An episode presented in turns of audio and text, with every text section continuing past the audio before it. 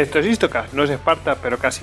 No es San Juan de Lua, no es Vic, no es Texas y tampoco es Angicos. Pero de todos esos sitios vamos a hablar porque vamos a hablar de bandidos. Y esto tiene pinta de que va a ser una saga, eh, porque hemos visto que aquí mm, se puede rascar y bandidos ha habido mucho a lo largo de la historia, la verdad.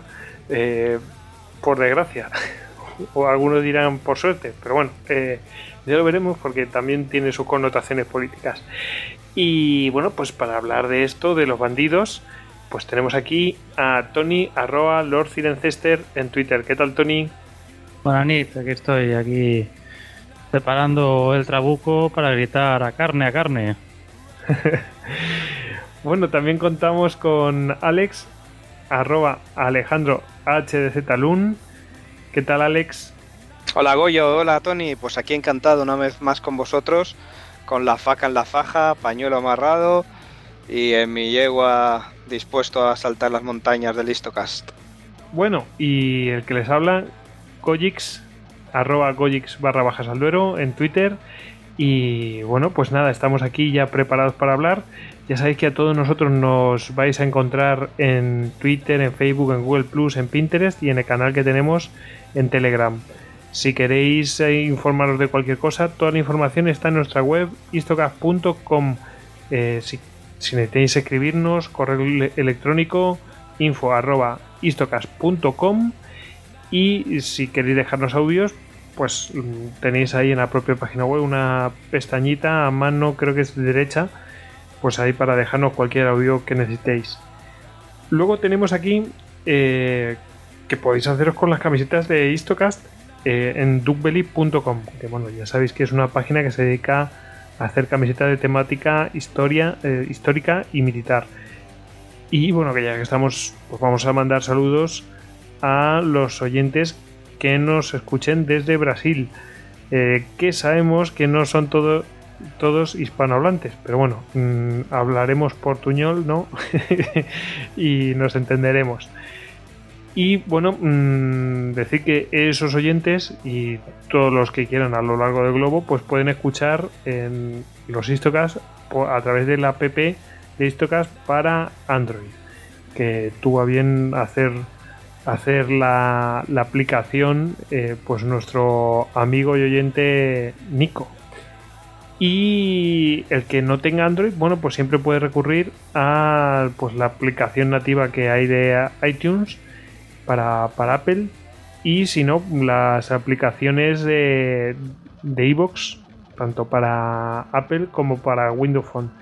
Y si os han gustado estos capítulos, pues ya sabéis que para ayudarnos la mejor manera es dejarnos un comentario, eh, un 5 estrellas en, eh, en, en, iTunes o si no, pues en iVoox, pues un me gusta, un comentario, fenomenal. Eso siempre nos viene bien. Y nada, lo de siempre, el boca a boca siempre es bueno. ¿eh? Cerveza en mano, todo preparado. Bueno, así que yo creo que voy a abrir fuego yo solo. Voy a empezar, nos vamos a cruzar el charco. Vamos a estar cruzando el charco viniendo para allá. Hay un montón de gente en el... Digamos que a lo mejor, mm, porque era un terreno más agreste, más salvaje, más por civilizar, ¿no? Digamos que al ser un terreno más virgen, más con muchas más oportunidades para, para explotaciones y pues bueno, tanto muchas veces ayudó a la iniciativa gubernamental, pero muchas veces una cierta iniciativa privada funcionó bastante bien. Bueno, pues em, yo os, bueno, os traigo, os traigo un caso de un de un eh, bandido. Eh, a lo mejor alguno se ofende, pero pero vamos a llamarles así de manera genérica bandido, ¿vale?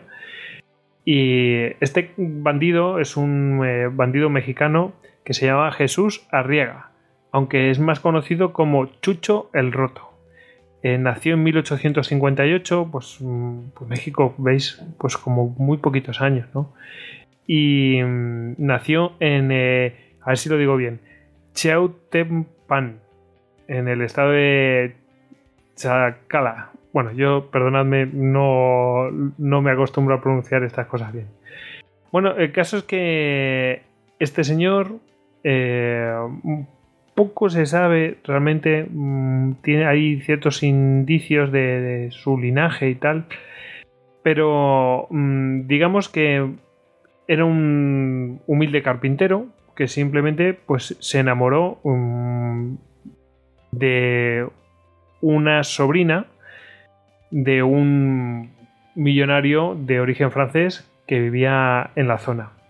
El caso es que la sobrina también se enamoró de él. Eh, o sea que era mutuo y estaba todo fenomenal, pero este era un simplemente un humilde carpintero y pobre. Y claro, mm, la otra venía de una familia pues muy bien acomodada y aquello de las clases sociales pues estaban muy mal. La susodicha era Matilde de Frizac y su tío era don Diego de Frizac, eh, que estaba muy bien acomodado, como hemos dicho, y eh, pues nada, mm, fruto de su amor, pues tuvieron una hermosa eh, hija a la que le pusieron de nombre pues María de los Dolores, vamos, Lolita, más conocido como Lolita. El caso es que mm, se descubrió todo esto y obviamente porque no se puede ocultar un niño y bueno pues este a Jesús o Chucho el Roto, todavía no se le llamaba así, pues mm, se le humilló y se le amenazó. Eh, el caso es que mm, la Matilde, ¿no? Su amada, pues eh, terminó rechazándole mm, por miedo a su tío, obviamente. El caso es que este hombre, eh, Chucho, pues decidió robarse a la hija, ¿no? Como dirían, y, claro, esto ya fue el motivo perfecto, la excusa idónea para eh, encarcelarle. Y, bueno, aunque había devuelto a la criatura, pero la había secuestrado, claro. Esto es así.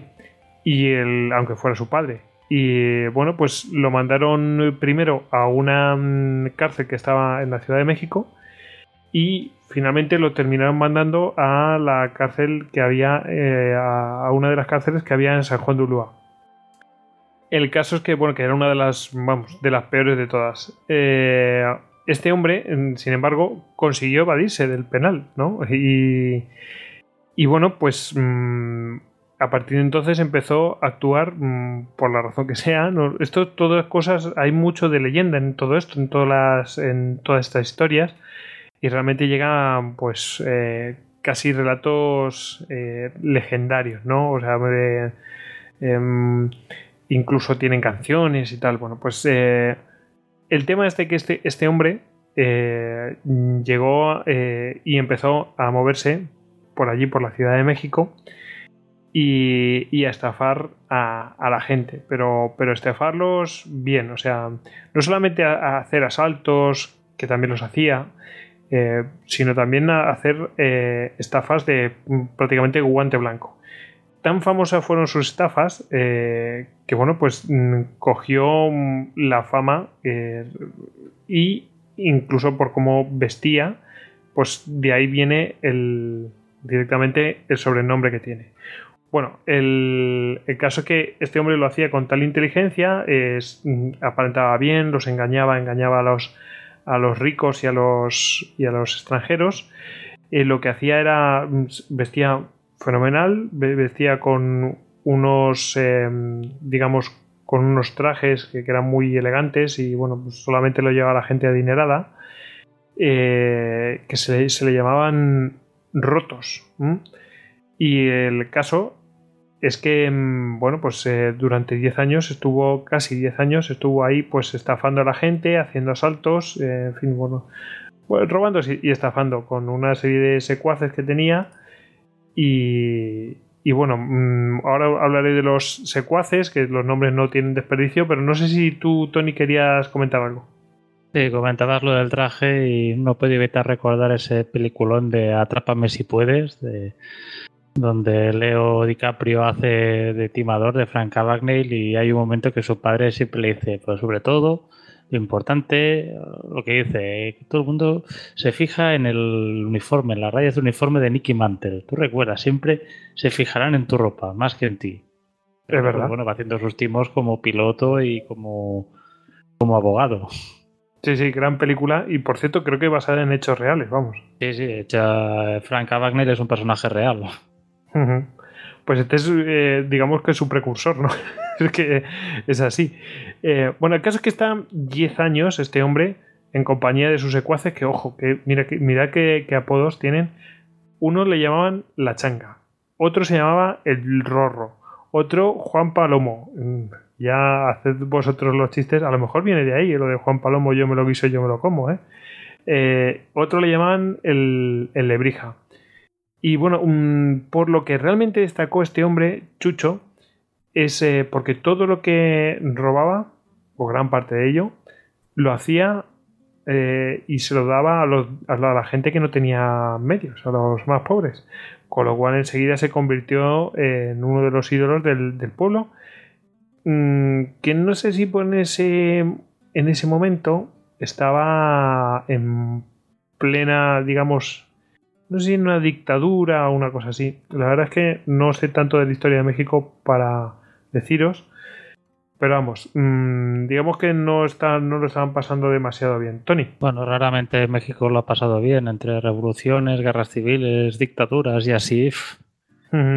Aquí están hablan del periodo mm, del porfiriato y mm, por lo que tengo entendido es una época bastante dura Sí es cierto que impuso mucho orden, mm, había muchos desmanes, pero, pero mm, también era una dictadura donde había muchísimos abusos. Mm, y ya lo veremos con otra historia que he traído.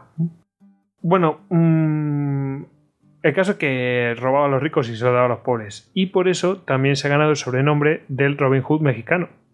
Eh, y esto es lo que realmente le ha hecho famoso. Es decir, sí es verdad que eran famosas los métodos que utilizaba, pero lo que realmente le ha dado una dimensión enorme es que robaba a los ricos y se lo daba a los pobres, con lo cual adquirió una fama tremenda, ¿no? Y ya ha quedado para la, pues eso, para la memoria de todos los mexicanos. O por lo menos eso es lo que se dice, ¿no? Em, bueno, e-, él no decía cuál era su origen, porque mm, le querían meter mano, ¿no? le querían pescar y tenía miedo que utilizaran pues a familiares suyos pues para pues para extorsionarle y que se entregara y todo esto. Total que iba diciendo que era de un sitio de otro, pero bueno, en general mm, mm, se, ha llegado a la, a la conclusión que era del lugar que os he dicho que había nacido, que era Cheotepmap, perdonad, Cheotetempan es que lo siento, no me sale. Bueno, mm, el caso es que después de, un atraco, bueno, es, capturado, es apresado y eh, pues nada, lo vuelven otra vez a conducir a San Juan de Ulúa. Eh, que es de donde se había escapado. Por cierto, no he comentado que se había escapado. Se había escapado metido dentro de un, bueno, lo que se dice de un tonel un barril que hacía, eh, digamos, de inodoro. Y metido en un barril de, pues eso, de excrementos, pues logró escapar del, del penal. Por si alguno se pregunta, ¿cómo escapó? Pues eso, así escapó. Aún no habían túneles como en el caso del, del Chapo Guzmán. No, no, todavía no. se tenía que buscar otros medios. La, tradicional seguridad de las misiones mexicanas. Sí, sí, sí. Me recuerda un poco a, la lista de Sidner, ¿no? Que los niños escapan a la muerte camuflándose entre la mierda. Sí, básicamente. Tremendo. Eh, bueno, el caso es que intenta de nuevo escapar, pero su compañero de celda, eh, pues eh, lo, vamos, lo delata, un tal Bruno.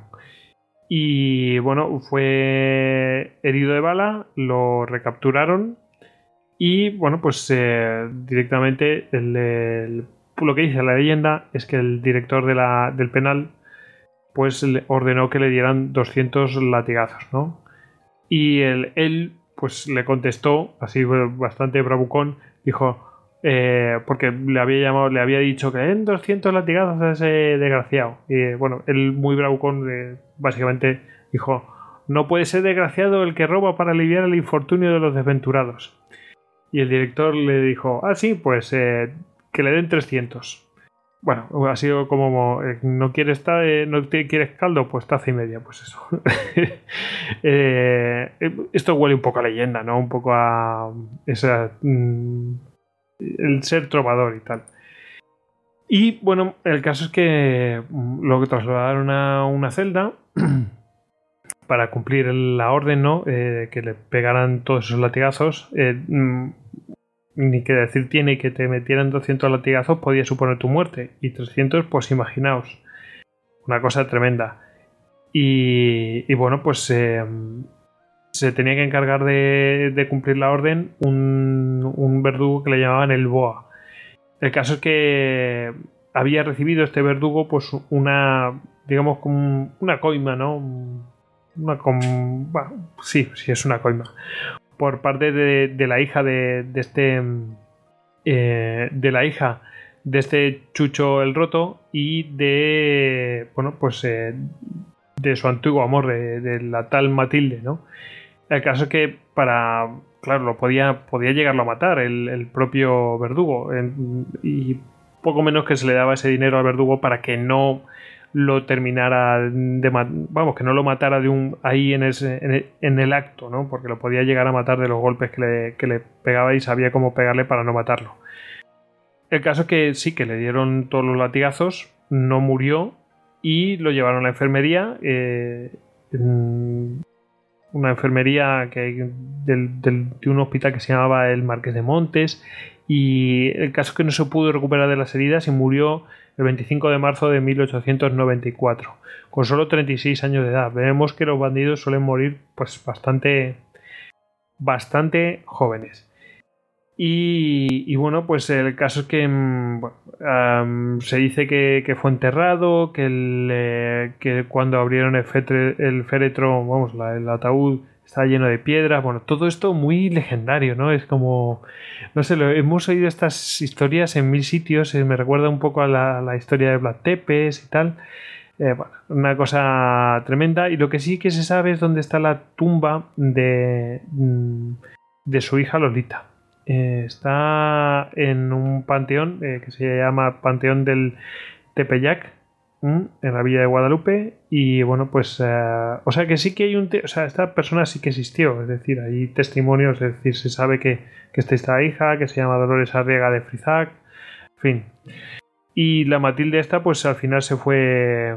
Pues creo que con un europeo, no sé si era un austriaco a Europa, en fin. Pues así quedó la historia de este hombre eh, de Chucho el Roto, que como veis mm, realmente es una historia, una vida apasionante y, bueno, pues que realmente da para una película. De hecho, creo que hay una telenovela mexicana sobre, sobre Chucho Roto. nuestros oyentes eh, mexicanos nos perdonarán y nos pueden informar mucho más y nosotros lo compartiremos. ¿eh?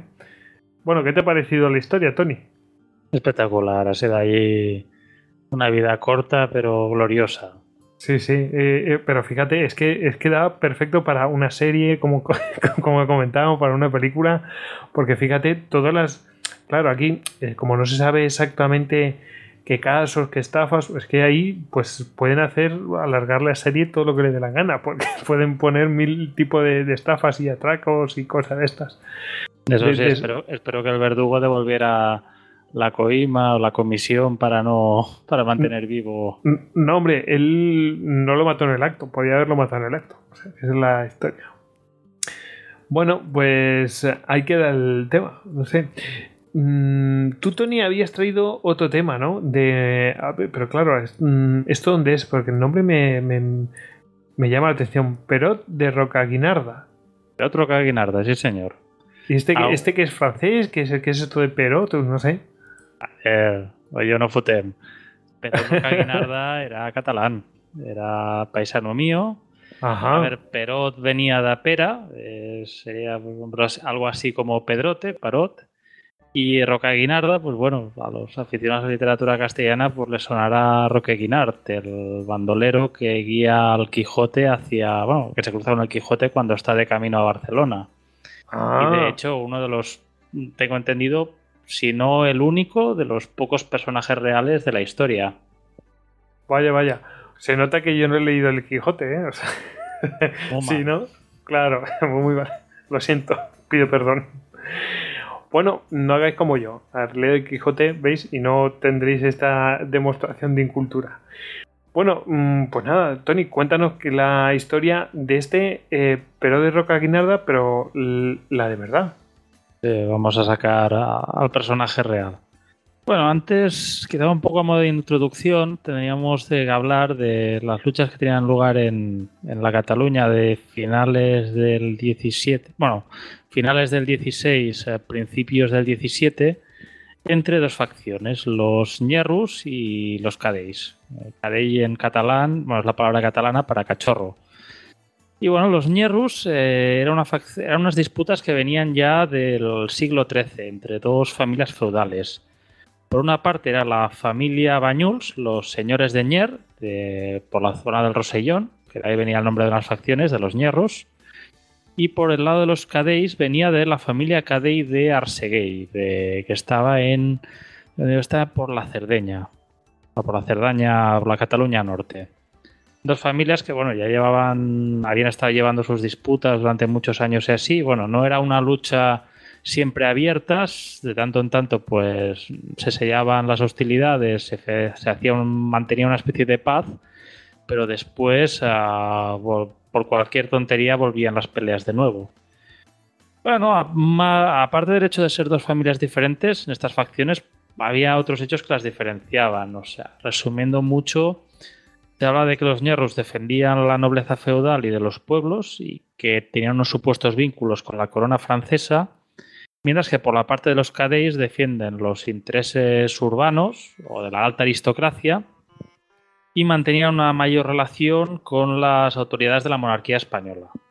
Esto es muy cada cual, cada diferente historiador, pues acerca, acerca esta, la, motivo de esta disputa o las posiciones hacia un lado o hacia otro. Es complicado encontrar consenso y requeriría quizá todo un programa entero para el tema.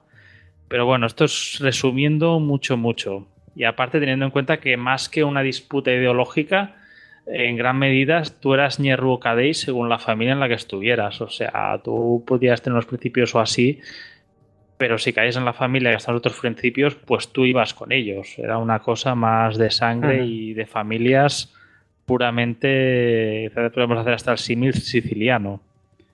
Después de esta breve introducción, pues bueno, vamos a hablar de Perotro Caguinarda, que nace en Orista, en la comarca del Lluçanès, el 18 de diciembre de 1582.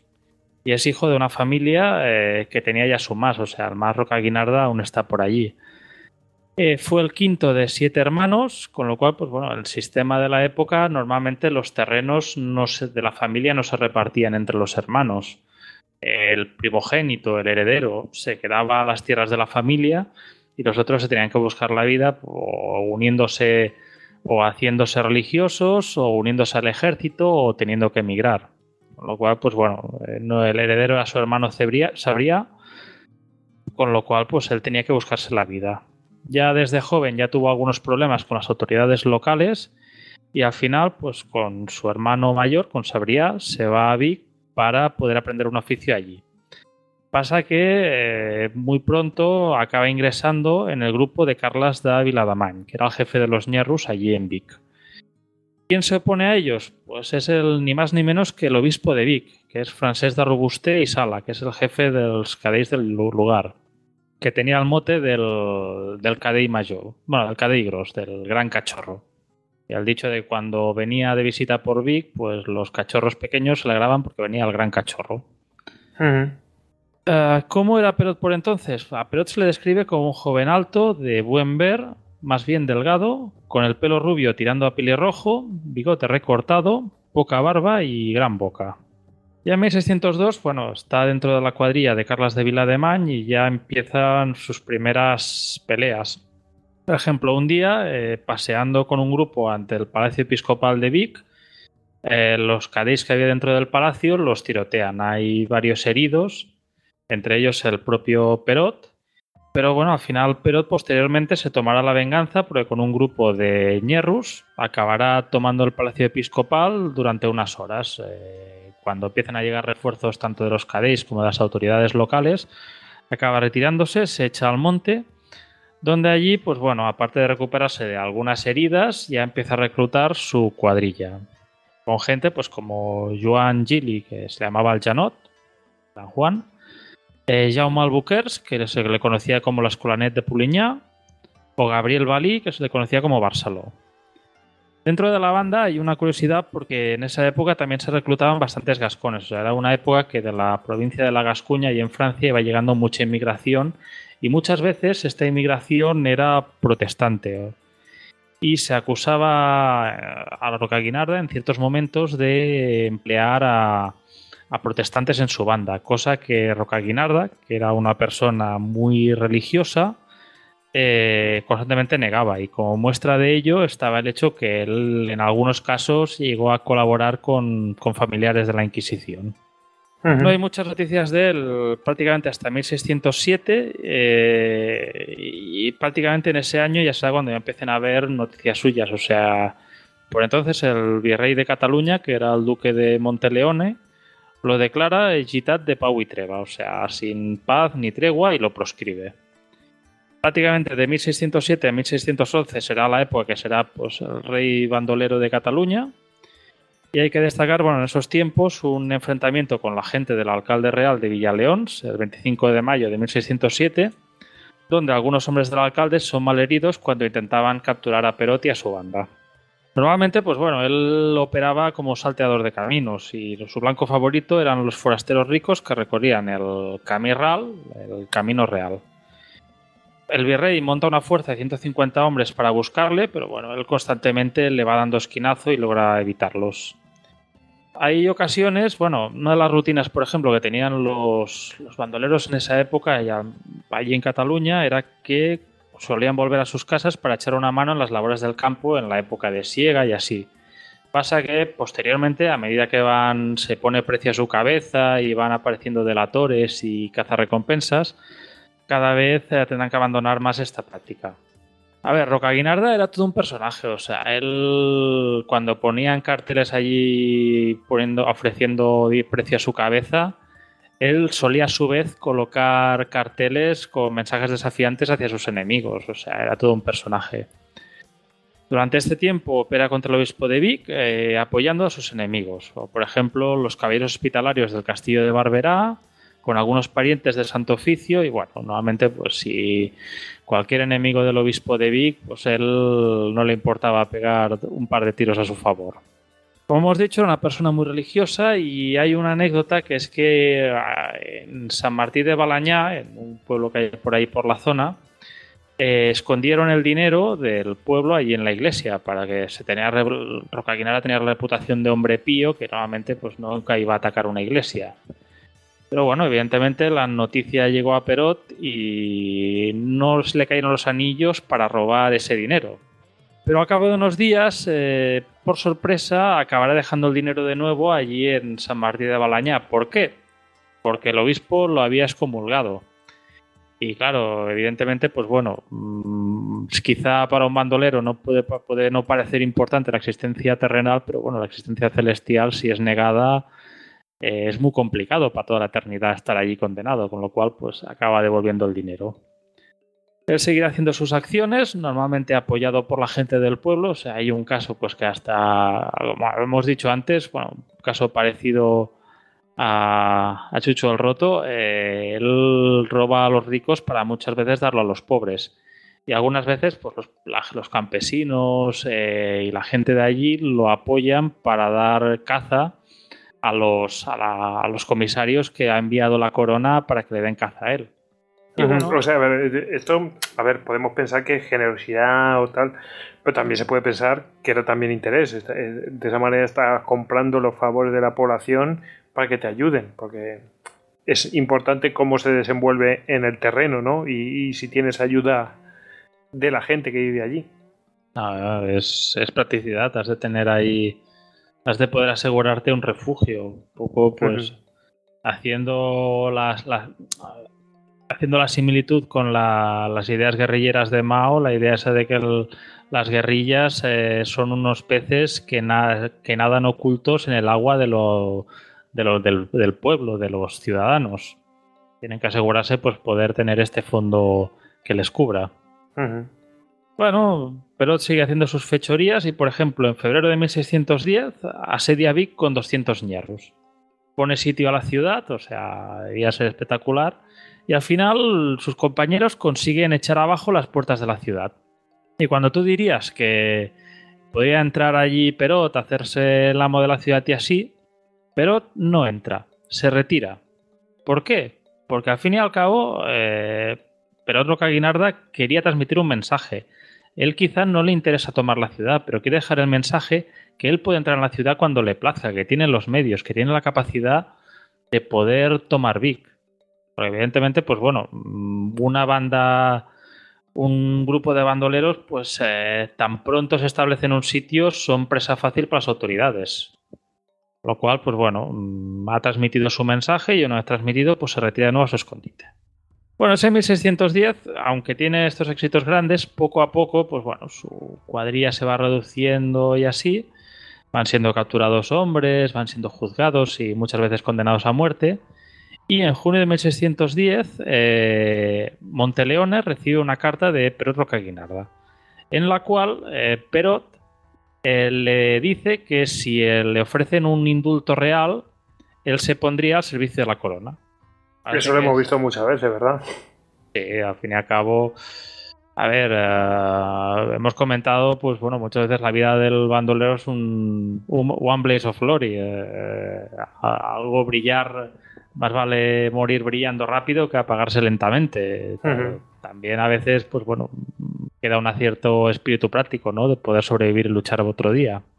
La cosa es que, bueno, evidentemente el indulto se envía a Madrid, pero por lo visto el Consejo de Aragón lo deniega. O sea, evidentemente si Perotro Caguinarda, el rey bandolero de Cataluña, pide, solicita este indulto, es que está débil, con lo cual pues hay que ir a por él.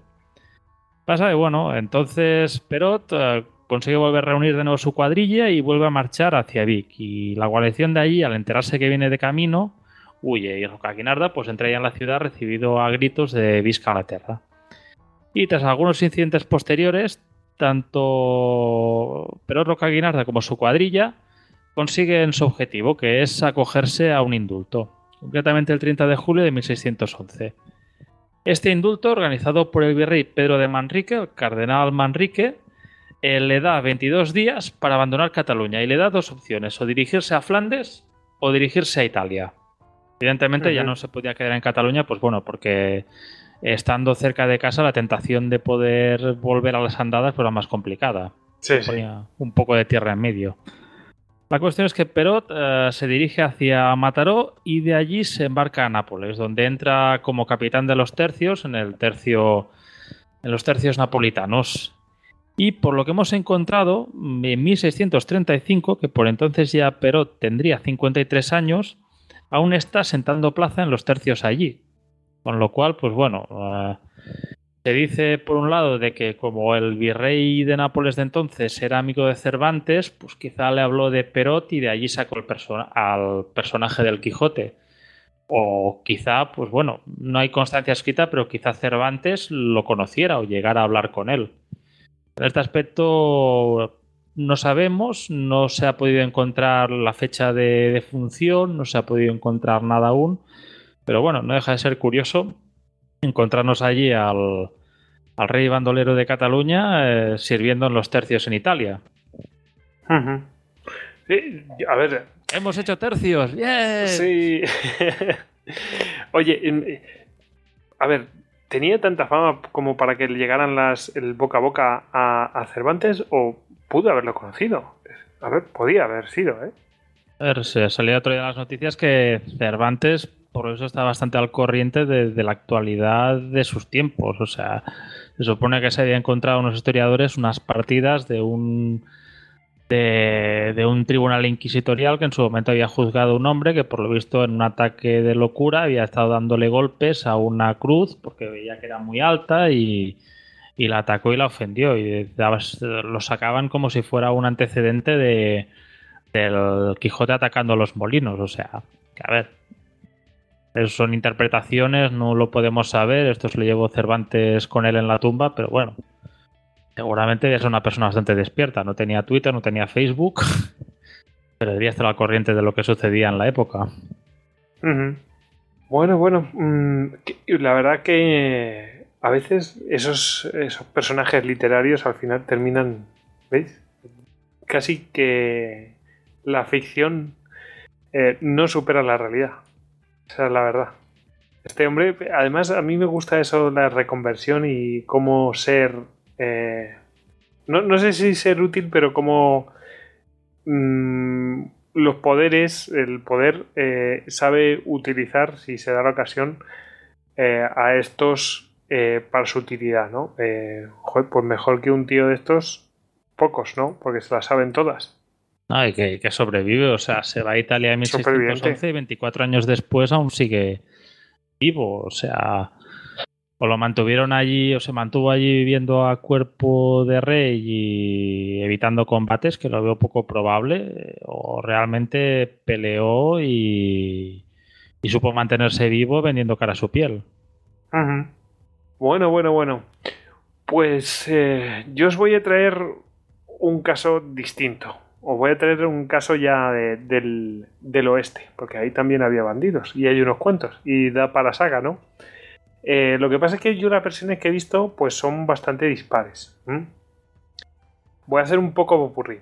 Os voy a contar un poco la historia y después voy a ir añadiendo alguna cosilla eh, para, para aderezar, pero realmente aquí hay mucho también de, eh, de historieta y que se ha demostrado cosas que no podían ser, etcétera, etcétera. Bueno, pues eh, voy a hablar de un tal, eh, bueno, de Clay Allison, también conocido como Crazy Clay, nacido en 1840, eh, concretamente el 2 de septiembre de 1840, y este hombre, Crazy Clay, bueno, pues el loco Clay, el caso es que mm, era conocido pues, pues desde su, niñez, pues por eh, su humor, digamos que demasiado heavy y por sus. Eh, un poco sus locuras, ¿no? El caso es que este hombre que, había nacido en Texas, eh, pues bueno, era pues un típico vaquero y bueno, cuatrero también. El caso es que nadie se atrevía, bueno, aunque lo pescaron varias veces, pues nadie se atrevía a, eh, a enjuiciarlo. Se escapó varias veces de directamente de la pena capital. No porque él se escapara, sino porque realmente en el juicio pues no se le halló culpable, ¿no?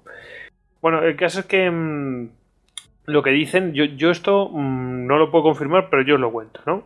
Eh, lo que mm, cuentan de él es que, bueno, pues se casó joven eh, y a los pocos días de haberse casado, pues su esposa desapareció, no se supo más de ella y a este hombre pues le encontraron borracho como una cuba y, pues eso, pues recitando poemas. Eh, claro, no, no, respondía qué, qué, pasaba con la joven. Bueno, pues, cada uno que saque las conclusiones eh, que quiera. El caso es que mm, en, eh, en, un pueblo que se llama Abilene, pues se cargó a, a dos rangers simplemente porque le dijeron que, dejara de gritar en el, en el salón. El salón, cuando hablo de salón, es el, el salón donde entran los vaqueros. Eso.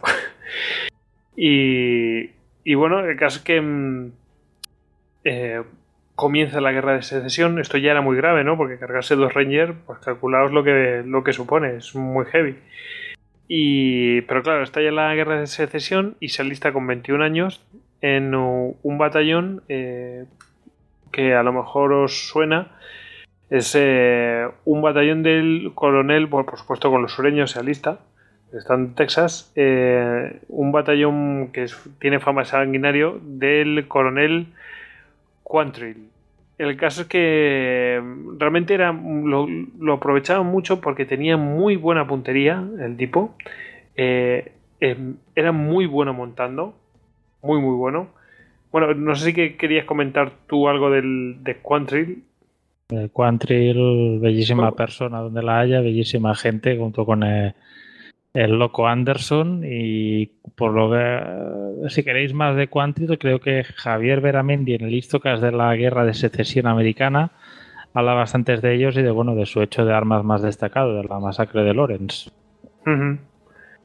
Bueno, eh, de hecho, efectivamente, en eh, Lawrence, en 1863, pues eh, este hombre, mm, mm, ejecutó personalmente a 20 eh, botas rojas, que eran los pues una especie de pues de soldados eh, mm, pues de un grupo especial que eran bastante mm, eh, bueno eran abolicionistas pero eran bastante radicales.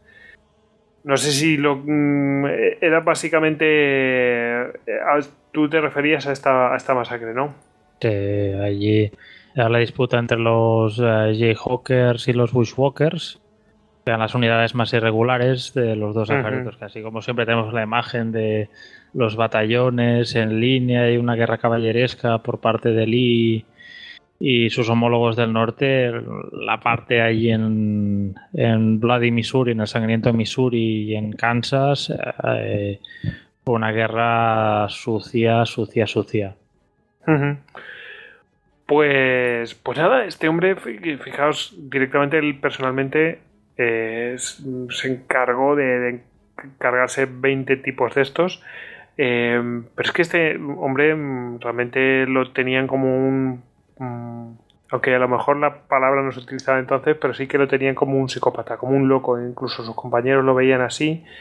Y claro, tenía como tenía tal falta de escrúpulos y en ese grupito, pues eso, bellísimas personas, como tú dices, en el grupito en el que estaba, pues pues hombre, pues ascendió porque bueno, tenía buena puntería, no era muy arrojado, claro, estaba como eh, no, tenía miedo de ir a, a donde le mandaran y claro, no tenía tampoco escrúpulos, pues nada, enseguida pues ascendió oficial.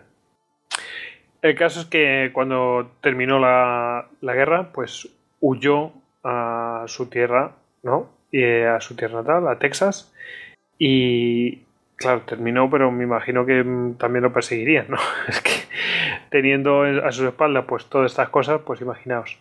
El caso es que mm, trabajó como vaquero aquí y allá, eh, siempre con, con, hombres intentando eh, no llamar la atención.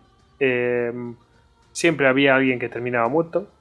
Y, y bueno, Mm, digamos que era muy aficionado a esto del. ¿Cómo se llama? Desenfunde rápido. No sé si te suena. Eso de. Eh, alguien desenfunda. A buscar. Tiene, tiene un nombre, no me sale, pero ahora buscaré. Pues sí, eh, este hombre pues eso, era muy, muy, muy aficionado a eso. El caso es que en una de estas, pues eh, en uno de estos él se creía bastante rápido con el arma de fuego, pero bueno, mm, hubo una vez que no le salió tan bien y le dispararon. y es, vamos, con un eh, se disparaba con un tal Mason Bowman, que también era un pistolero bastante rápido. Y bueno, acaso que se hicieron amigos, curiosamente. Y bueno, pues digamos que, que este hombre, Mason Bowman, pues le ayudó a mejorar sus habilidades para desenfundar rápido. Veremos que esto mm, va a tener bastante importancia eh, porque va a tener después una serie de altercados bastante interesantes. Eh, bueno, vamos a ver. Eh, digamos que este hombre mm, había tenido alguna rencilla con, con, otro pistolero que se llama Chung Colbert. El caso es que ya, mm, digamos que la familia las, las habían tenido tiesas anteriormente. Y bueno, pues fue a cenar a casa de este tal Colbert. Y bueno, durante la comida, eh, aunque ya se sabía que no se llevaban mal, Colbert este intentó sacar su pistola para dispararle, pero resulta que mientras estaban sentados, pues él al sacar la pistola, pues golpeó la mesa con la pistola, entonces el otro se dio cuenta, de ese fondo rápido y lo mató. Metió un tiro en la cabeza. Y bueno, después le preguntaron y lo que se dice es que él respondió que, bueno, porque, ¿por qué lo mató? Porque fue a cenar a un, a un sitio donde sabía que, se, que le podían ir a matar, ¿no? Y, tal. Y por qué fue allí, si, si al final a lo mejor fue a matarle directamente. Y, y bueno, de, Alison respondió que porque él no quería enviar a un hombre al infierno con el estómago vacío. En fin cosas, bravuconadas de estas, ¿sabes? De película. Qué majo. Eh, Tony, tú esto del desenfunde rápido ya lo has encontrado, ¿no? El fast draw o quick draw. Por lo visto en Estados Unidos hay competiciones y todo, o sea... Tremendo, ¿no? O sea, a ver, ¡pum! A ver quién dispara antes. Y Bueno, siguen ¿de qué no hay estando así. competiciones en Estados Unidos? Joder. Bueno, mm, eh, uh, eso fue en 1874. En, eh, en 1875 este hombre pues eh, fue acusado, eh, que ya era un pieza, el tipo este, eh, pues este hombre fue acusado de haber dirigido un linchamiento por eh, matar bueno, a una persona y digamos que fueron... eh, bueno, pues lo, lo colgaron de un poste de telégrafo, en fin, tremendo. Fueron al día siguiente los miembros de, de la familia, de la persona que habían matado, ¿no? Y empezaron a amenazarle tal. Y bueno, pues digamos que mm, uno intentó sacar su revólver y Allison fue más rápido y se lo cargó, le metió dos tiros y, y lo liquidó. Fue acusado de este asesinato, pero mm, se le encontró pues que mm, lo hizo en defensa propia y se volvió a librar. ya eh, es impresionante. Luego, mm, digamos que también eh, habían ido a un... eh, donde fue en Las Ánimas, en Colorado, pues habían ido su hermano y él a esa ciudad y bueno, digamos que llegaron al salón y en la ciudad pues bueno, estaba el alguacil y dijo, oye, mira, en, la- esta ciudad tenéis que entregar las armas y cuando vayáis a ir de la ciudad os damos las armas de nuevo, en fin, en esta ciudad no se permiten armas. Bueno, el caso es que estos dos, el eh, Allison, eh, Clay Allison y su hermano John Allison, pues se negaron. Pues eso, a entregar las armas. El caso es que el alguacil se fue y vino con dos hombres y al entrar al salón, pues eh, se oyó a alguien gritar ¡Cuidado! Y el caso es que mm, el alguacil y los hombres pues se pusieron a abrir directamente fuego. Al, hermano de Clay pues eh, recibió tres disparos en el pecho, en, las piernas, en los brazos. Y Clay pues se, se dio la vuelta, disparó cuatro tiros, mató al alguacil y los otros dos salieron por patas digamos que los habían comisionado para ir allí, digamos que no se encargaban de eso. El caso es que mm, escaparon y bueno, los, los dos hermanos Allison pues eh, fueron arrestados, acusados de homicidio, pero claro, mm, el caso es que salió libre, salieron libres porque claro, el alguacil había empezado el- la lucha, ¿no? El combate. Y claro, mm, la leyenda de este hombre pues seguía creciendo. De hecho, ha crecido tanto que incluso se, se dice que, tuvi- que tuvo un enfrentamiento con eh, Wyatt Earp, que a algunos les sonará, no sé si te suena, Tony, Hombre, es lo que hay corral. lo que es Corral de Tombstone, ¿no? Bueno, pues eh, se dice que tuvo ahí un, un enfrentamiento con él, pero lo cierto es que, bueno, mm, se enfrentó con, a Wyatt, Wyatt Earp y a mm, un amigo de este que se llama Bud Masterson. El caso es que se ha demostrado que Masterson no estaba en la ciudad en, en aquel momento y, y bueno, pues eh, mm, poco menos que sí, que pudieron haber coincidido mm, en tiempo, pero no se ha podido confirmar que tuvieran ningún tipo de enfrentamiento. Digamos que cuando hay dos personajes de leyenda siempre se les intenta decir sí, tuvieron un problema y tal, cual. Bueno, pues eh, eso. Eh, bueno, este además, este hombre es un personaje que bueno, iba directamente a las cárceles, sacaba a un fulano que le acusaban de haber matado a no sé quién, iba con una turba, lo, sa- sacaba de la cárcel y lo mataban ahí mismo. O sea, era un pieza que no veas. Este lo que le gustaba era cargarse gente. Bueno, eh, el caso que, bueno, pues, eh, pues eso, iba, también cogió también fama de ir pueblo por pueblo, pues con su Colt, eh, el 38 y ir siempre con, bueno, tenía fama de borrachín, ir con su botellita ahí, ir eh, retando al que se decía, en cuanto oía que había alguien que era muy rápido, no sé cuánto, pues iba él retándole y ajusticiándolo. Bueno, realmente no le aplicaba justicia, simplemente se lo zumbaba, se lo cargaba. Eh, digamos que era aficionado a eso, como hemos dicho antes, a lo del, ¿cómo se llama esto? A- al desenfunde rápido, ¿no? A Quick Draw. Claro, en fin. El caso es que llegó incluso a matar un, a un comisario y bueno, ya lo, vamos, lo tenían ya fichado los Rangers entre entre ceja y ceja y bueno, ya lo tenían, lo iban a buscar. Bueno, el caso es que se dice que se refugió con los apaches y se casó con una india. Eh, después, eh, digamos que se habían rendido los, eh, los apaches al general Crook y bueno, él apareció él solo, sin, la mujer india, en fin. también se cuenta que este hombre se, se llegó a casar de nuevo em, con una tal Dora con la que tuvo dos hijos. Em, y un poco más puedo decir. El caso es que luego también incluso en la muerte es muy... Mm, hay dos versiones distintas. Una que apareció muerto en su rancho eh, con un montón de botellas de alcohol, en plan alcoholizado, ¿no? Eh, tanto que bebía whisky. Em, luego también hay otra que es que mientras estaba trabajando, y no es posible que, que fuera borracho, por supuesto, se le cayó un saco de, grano que iba a intentar atraparlo en el aire, pero bueno, cayó también y la rueda del carro pues le rompió el cuello. Pasó por encima de él y le rompió el cuello. Eh, sí, es un poco heavy, ¿no? No podía morir en la cama. Sí, sí. Eh, bueno, el caso es que mm, se dice que está enterrado en Pecos, en Texas, y bueno, que cientos de personas fueron allí al funeral, pero bueno, muchos serían por curiosidad porque es una persona que tenía bastante, eh, bastante fama.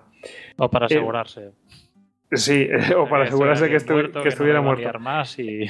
yo creo que este hombre, yo por lo que he averiguado, bueno, está todo un poco como, pues, eh, hay mucha historia aquí, aquí. Yo creo que hay mucha historia y también hay mucha historia interesada. Hizo esto, hizo lo otro, no sé cuántos. Hay, hay, hay cosas que no coinciden, ya os lo he dicho al principio. Eh, pero bueno, mm, es un personaje para el cual podríamos meternos muchísimo más y traer más historia de él. Porque, y seguro que hay libros de él, es que estoy convencido. Y, bueno, mm, digamos, vamos ya simplemente a decir que hay unas palabras que dijo, que supuestamente dijo John Ford sobre él.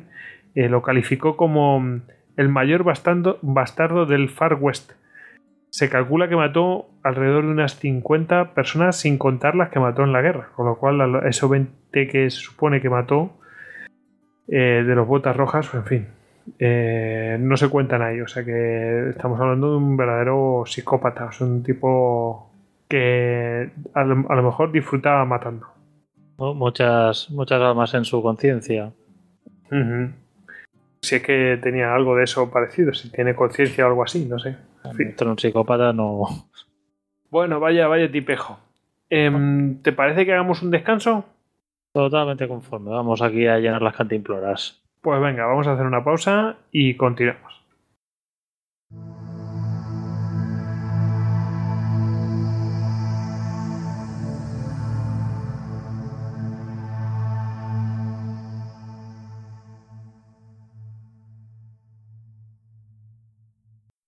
República fue establecida en el año 509 a.C., según los últimos escritos de Tito Livio, cuando el rey fue desterrado y un sistema de cónsules fue colocado en su lugar.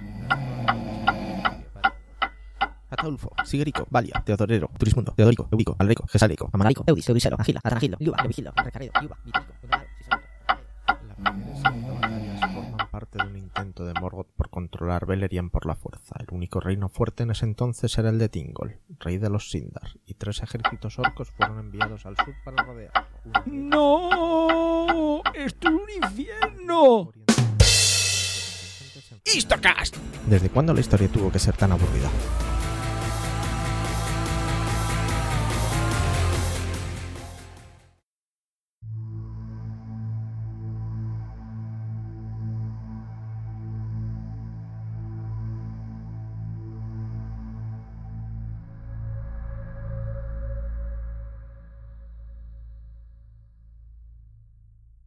Bueno, ya hemos vuelto de la pausa y ahora nos vamos a meter pues con el con un bandido, bandolero, como lo queréis llamar, que bueno, tiene aquí mm, pues parte literaria y de todo. Bueno, tiene una fama tremenda y nos lo trae Alex, que bueno, vamos a ver la historia del Pernales.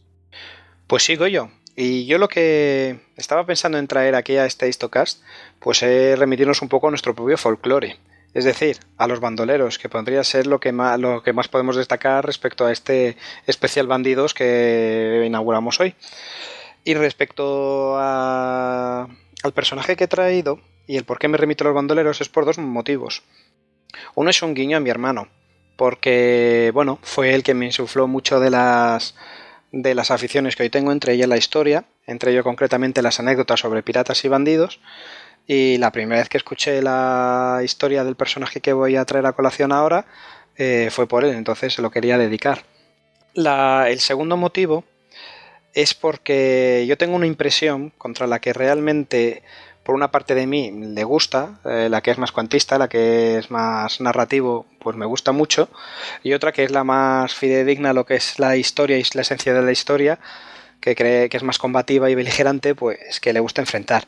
Y es esa excesiva romantización, esa excesiva mitificación eh, de los personajes más allá de lo que fueron, de las personas que fueron reales en la historia, y sacarles ideas muy diferentes de lo que eran.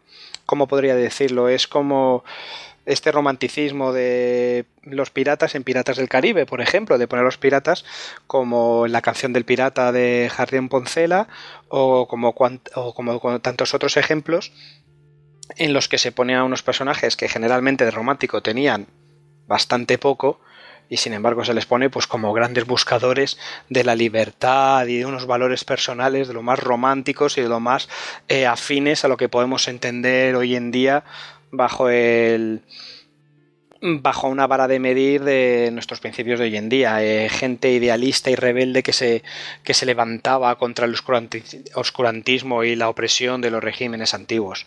Nada más lejanos de la realidad.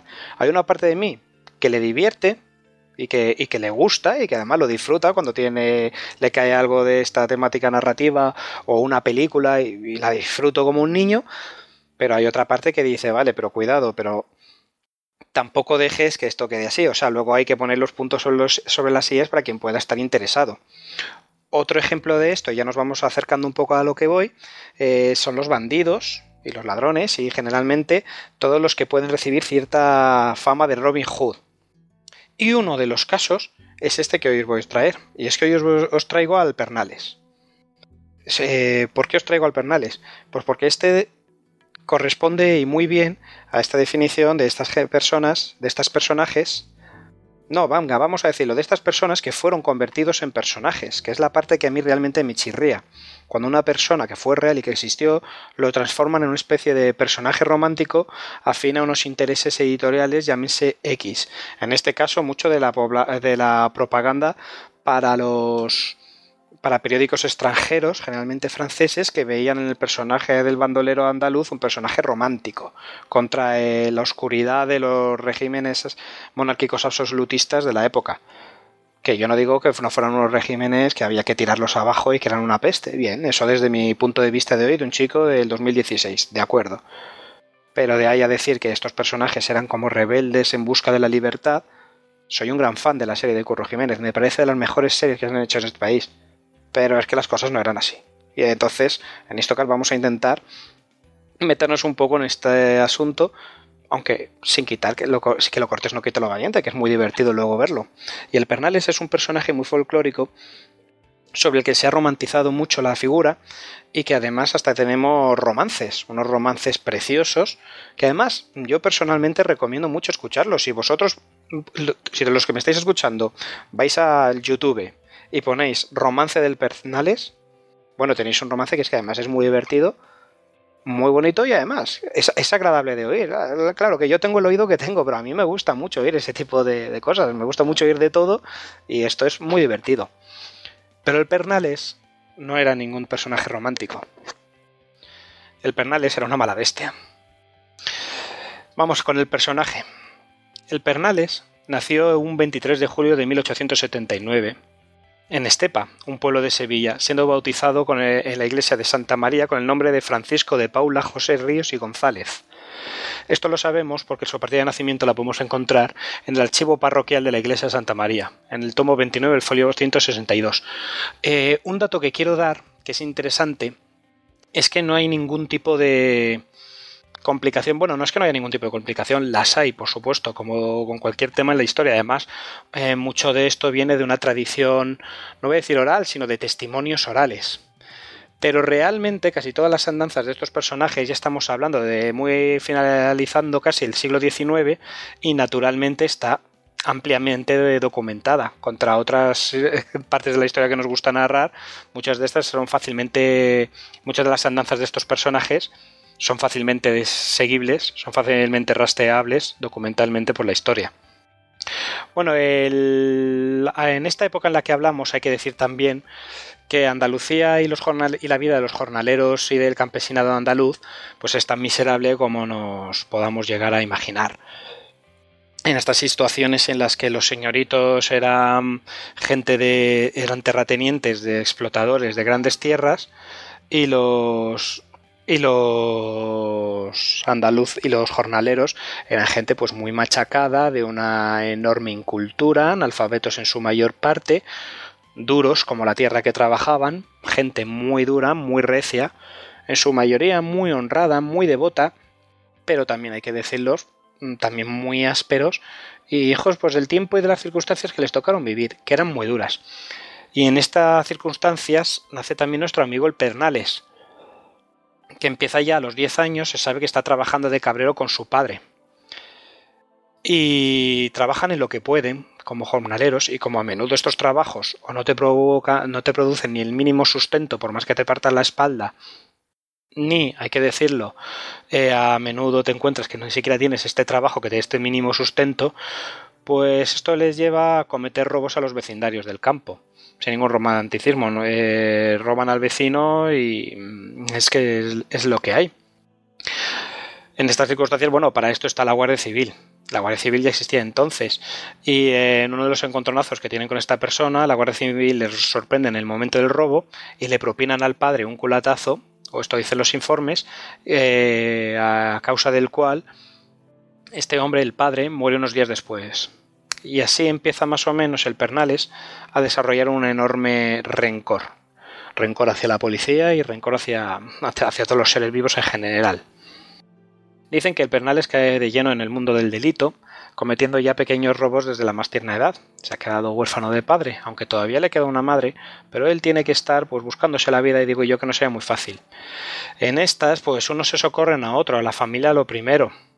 Y su tío, Antonio Ríos, es el famoso El Soniche, uno de los bandoleros más importantes también del folclore andaluz, que podemos decir le introduce un poco en el negocio eh, a, base, a base de de introducirlo en algunos golpes y en ocasiones como corredor del rescate en secuestros.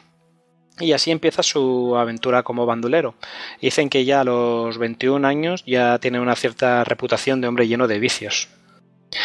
Más tarde, sabemos, por el archivo parroquial de la iglesia Santa María de la Estepa, que el 25 de diciembre de 1911 se casa con con una mujer, ¿no? Como era de esperar. Se casa en la iglesia de Santa María de la Estepa con María de las Nieves Pilar Caballero, con la que tuvo dos hijos. Hay que decir que María de las Nieves Caballero eh, le abandonaría, le abandonaría con, con sus hijas, perdón, dije antes dos hijos, tuvo dos hijas. Y le abandona porque el Pernales ya es en esta época, como hemos dicho, y está lleno de vicios y tiene fama de cruel, denunciado por la mujer estas cosas también se saben en los pueblos pequeños, se hablan con los vecinos. El Pernales le llegó el sobrenombre debido a la dureza. Al principio se le empezó a apodar el Pedernales, por Pedernal. ¿Por qué? Porque, bueno, ya sabéis, la piedra de Pedernal con la que sirve para hacer chispa. Y luego se quedó la abreviatura del Pernales. ¿Por qué le asimilaban, por qué le asemejaban a la dureza de esta piedra?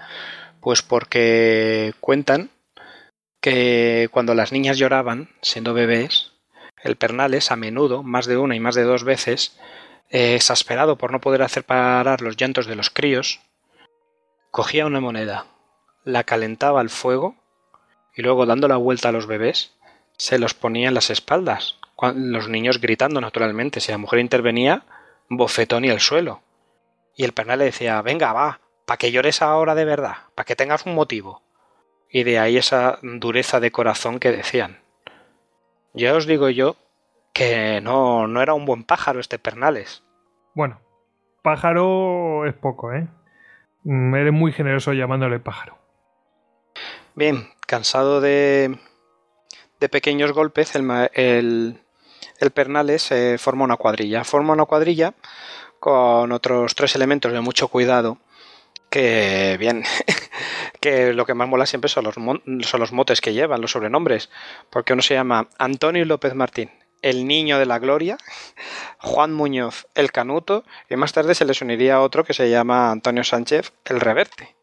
Esta es la cuadrilla original que reúne el, el Pernales, unas cuatro piezas terribles de los cuales se va a disputar siempre con el reverte eh, la supremacía, el mando de la banda. Deciden que tienen que pasar ya de dar pequeños golpes y empezar a dar pues grandes golpes.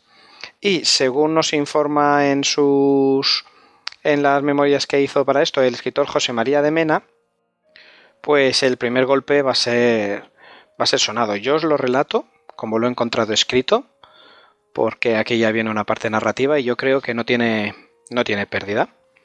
Voy con ella. Todo sucede en la tarde primaveral del año 1905. Al punto está de caer el sol cuando los tres maleantes se presentan en un cortijo del término de Cazalla. Descabalgan, atan a la puerta los caballos y entran en la casa, con aire dominador. Sin más, piden de cenar. Los, los cortijeros, que saben muy bien con quién se las ven, les sirven abundantes provisiones. En alegre conversación, los bandidos van dando cuenta de ellas con apetito. El Pernales no deja de mirar descarado a la mujer cada vez que ésta se acerca a la mesa. Con el último trago de vino, el canuto reparte puros. Mientras los extienden, Francisco hace aproximarse al cortijero. Con el gesto duro, pronunciando lentamente las palabras, sin apartar los ojos del cigarro, cuyo fuego trata de avivar con fuertes aspiraciones, le combina amenazador para que le entregue todo el dinero que tenga. El pobre hombre, atemorizado, obedece. A el Pernales no pare- le parece insuficiente lo que trae. Mil le consorna y dice que él sabrá buscarlo donde se encuentre. A continuación, ordena a el niño de la gloria y a el canuto que amarren fuertemente a aquel testarudo y le pongan a buen recaudo. La mujer piensa que van a matarlo y grita. Una mirada del Pernales la hace enmudecer. El hombre intenta con quejumbrosas quejas mover a compasión a los bandidos. Estos ni le escuchan. En un instante se ve maniatado. Seguidamente le conducen empujones escaleras arriba, hasta el desván, donde le encierran con su llave. Su esposa presencia llorosa el atropello. Mientras, el canuto la vigila, los otros dos recorren el cortijo en busca del dinero. Cuando terminan, el Pernales se dirige codicioso a la cortijera. Hay en sus ojos azules un ardoroso deseo. La mujer, al mirarle, comprende al punto lo cuanto se propone. Despavorida, elude sus brazos y corre hacia sus habitaciones. Los malhechores la siguen. Cuando entran, cuando entran la ven de rodillas junto a la cuna de un niño dormido. Atrayéndolo hacia sí, busca protegerlo. Esta tierna actitud no les detiene. El Pernales se acerca y solicita cínicamente, con rudas y sucias palabras, sus favores. Ella se niega enérgica. Con gesto de asco le arroja al rostro unos insultos. El Pernales los recibe como un salivazo. Frunce las cejas y aprieta los labios con ira. Responde a ellos arrojándola violentamente al suelo. Rápido, saca de entre la faja una navaja y la abre. Acto seguido se apodera del niño, que rompe a llorar. Lo suspende con su manaza por la nuca y coloca en su tierno cuello, la afilada hoja. O te entregas o lo degüello. La mujer, caída como está, queda paralizada por el terror. Brillan sus ojos llenos de lágrimas. A través de ellas presencia, tránsida de dolor, la increíble escena. Consigue al cabo pronunciar unas palabras, implorando piedad. Le salen trémulas, partidas por frecuencia de sollozos. Llora con desesperación. Su cuerpo tiembla, sacudido por un ataque nervioso. Impotente, golpea el suelo con los puños. Quiere arrastrarse con trabajo hasta los pies del bandido, pero siente que las fuerzas la abandonan y queda desvanecida. El Pernales suelta a la criatura en la cuna. Mientras la oye indiferente deshacerse en llanto, levanta la mujer y deposita en el lecho mo- matrimonial. Con furioso ardor desgarra sus ropas. La presencia de la, cara de la carne morena le enardece. Y despiadadamente, brutalmente, como una fiera, sacia en el cuerpo indefenso su apetito. El canuto y el niño de la gloria le imitan después, consumando el vil ultraje. Así, de esta indigna manera, como ladrones y violadores, inician el Pernales y sus compañeros la vida bandolera. Lo que era este tipo es un verdadero canalla, ¿eh? Bien, aparte de...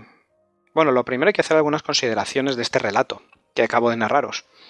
Y es, eh, bueno, pues como habréis adivinado, También, si tenemos que ser justos, cuando un escritor narra estos hechos, eh, a poco que tenga un poco ínfulas de eh, objetivo historiador y no tanto de narrador, pues hay una excesiva adjetivación.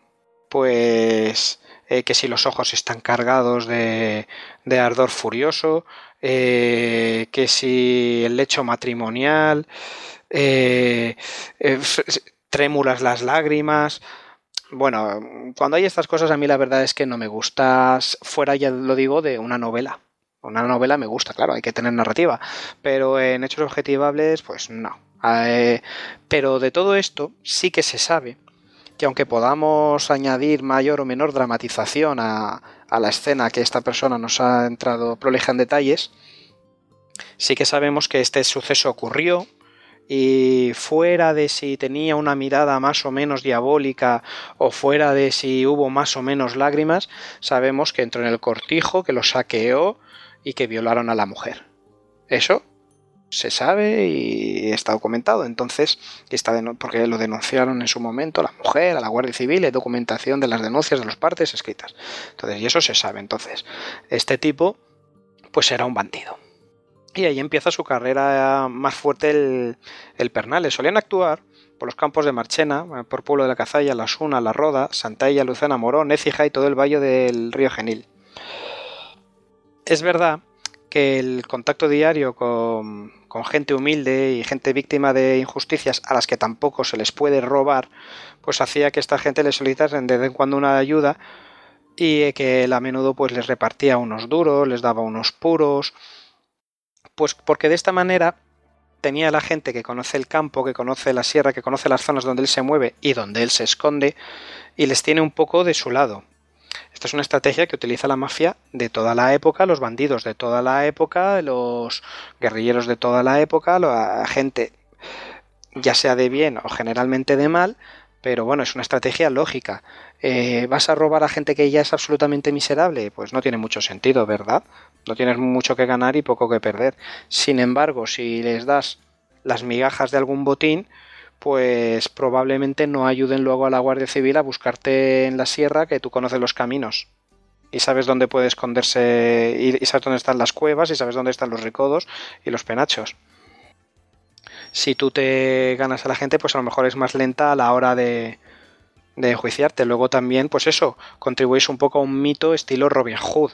Lo que a fin de cuentas te gana un poco para la gente que de forma natural siempre va contra las autoridades. Si ya esto pasa hoy en día, que vivimos infinitamente mejor que en aquella época de auténtica miseria, donde hay una un sentir popular muy racional, eh, pues contra las autoridades que favorecen a los señalitos y explotan a los jornaleros. Pero esto no quiere decir que el Pernales fuera amigo de esta gente, porque también la robaba cuando era necesario, o también se aprovechaba de ella, o les amenazaba, o les intimidaba, si le venía, si le venía en gana. De hecho, entre la fama que se gana el Pernales, se tiene fama de, maltratar a gente con minusvalías, a ciegos, a, a cojitos y tal, y, y, reírse de ellos y golpearles y utilizarles como chanzas y bromas entre su cuadrilla, es decir, un grupo de matones de toda la vida. Otra cosa es que luego este tipo de matones te coja en confianza y te diga, ven, que me caes muy bien, venga, toma con nosotros un pedazo de pan, ¿ves? Somos colegas. Entonces, pues una persona muy humilde, pues se va inflado el pecho de orgullo diciendo, yo conozco a los tipos más malos y más duros de aquí. Pues menudo soy yo, ya sabía yo que tengo madera. Y dice, sí, bueno, pero cuidado, esta gentuza no dejan de ser gentuza. Se dedican a hacer varios robos, secuestros y, y bien, y los pobres, pues eso, dentro de lo que cabe, había muchos que sí que le mitifican porque, y le prometen fidelidad porque ven en él un aliado contra los ricos, una especie de defensor de sus derechos, aunque nunca defiende ninguno de estos derechos. Y además, por otra parte, esto es un poco como lo de Narcos, si os gusta la serie o habéis leído algo del tema sobre plata o plomo. Pues con el Pernales pasa lo mismo. Si te llevas bien con él, a lo mejor te quejan algunas migajas que quiera repartirte de lo que él va consiguiendo aquí y allá, o por lo menos una palabra amable, o por lo menos que no va contra ti. Ahora, si lo traicionas, su venganza es terrible. Una de las anécdotas más conocidas es la anécdota de Macareno. La historia del Macareno gracioso. En la ficción, en el romance, el Macareno es otro jefe de los bandidos, muy parecido a cierto, a cierto capítulo de Curro Jiménez, eh, que este es un bandido malo, claro, y Pernales es un bandido romántico bueno, y entonces tienen un desafío y, y luchan y el Pernales acaba con el bandido malvado, pues muy bien, ¿no? Pero en la realidad lo que ocurre es que el, el Macareno no es más que un tabernero que intentó envenenar en una paella con arsénico al Pernales, junto con su tío el Soniche, Antonio Cruz Fernández, el Chorizo, eh, cuando fueron a su establecimiento a comer. Había una recompensa por Pernales.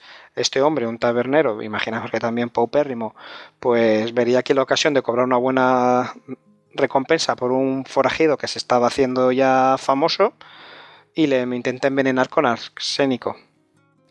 La venganza, perdón, la venganza, el, el crimen que perpetró este tabernero, este envenenador, pues le salió mal, porque es verdad que el tío Soniche y el chorizo, pues no sobreviven, la palma, la espichan con el, con el arsénico como cucarachas.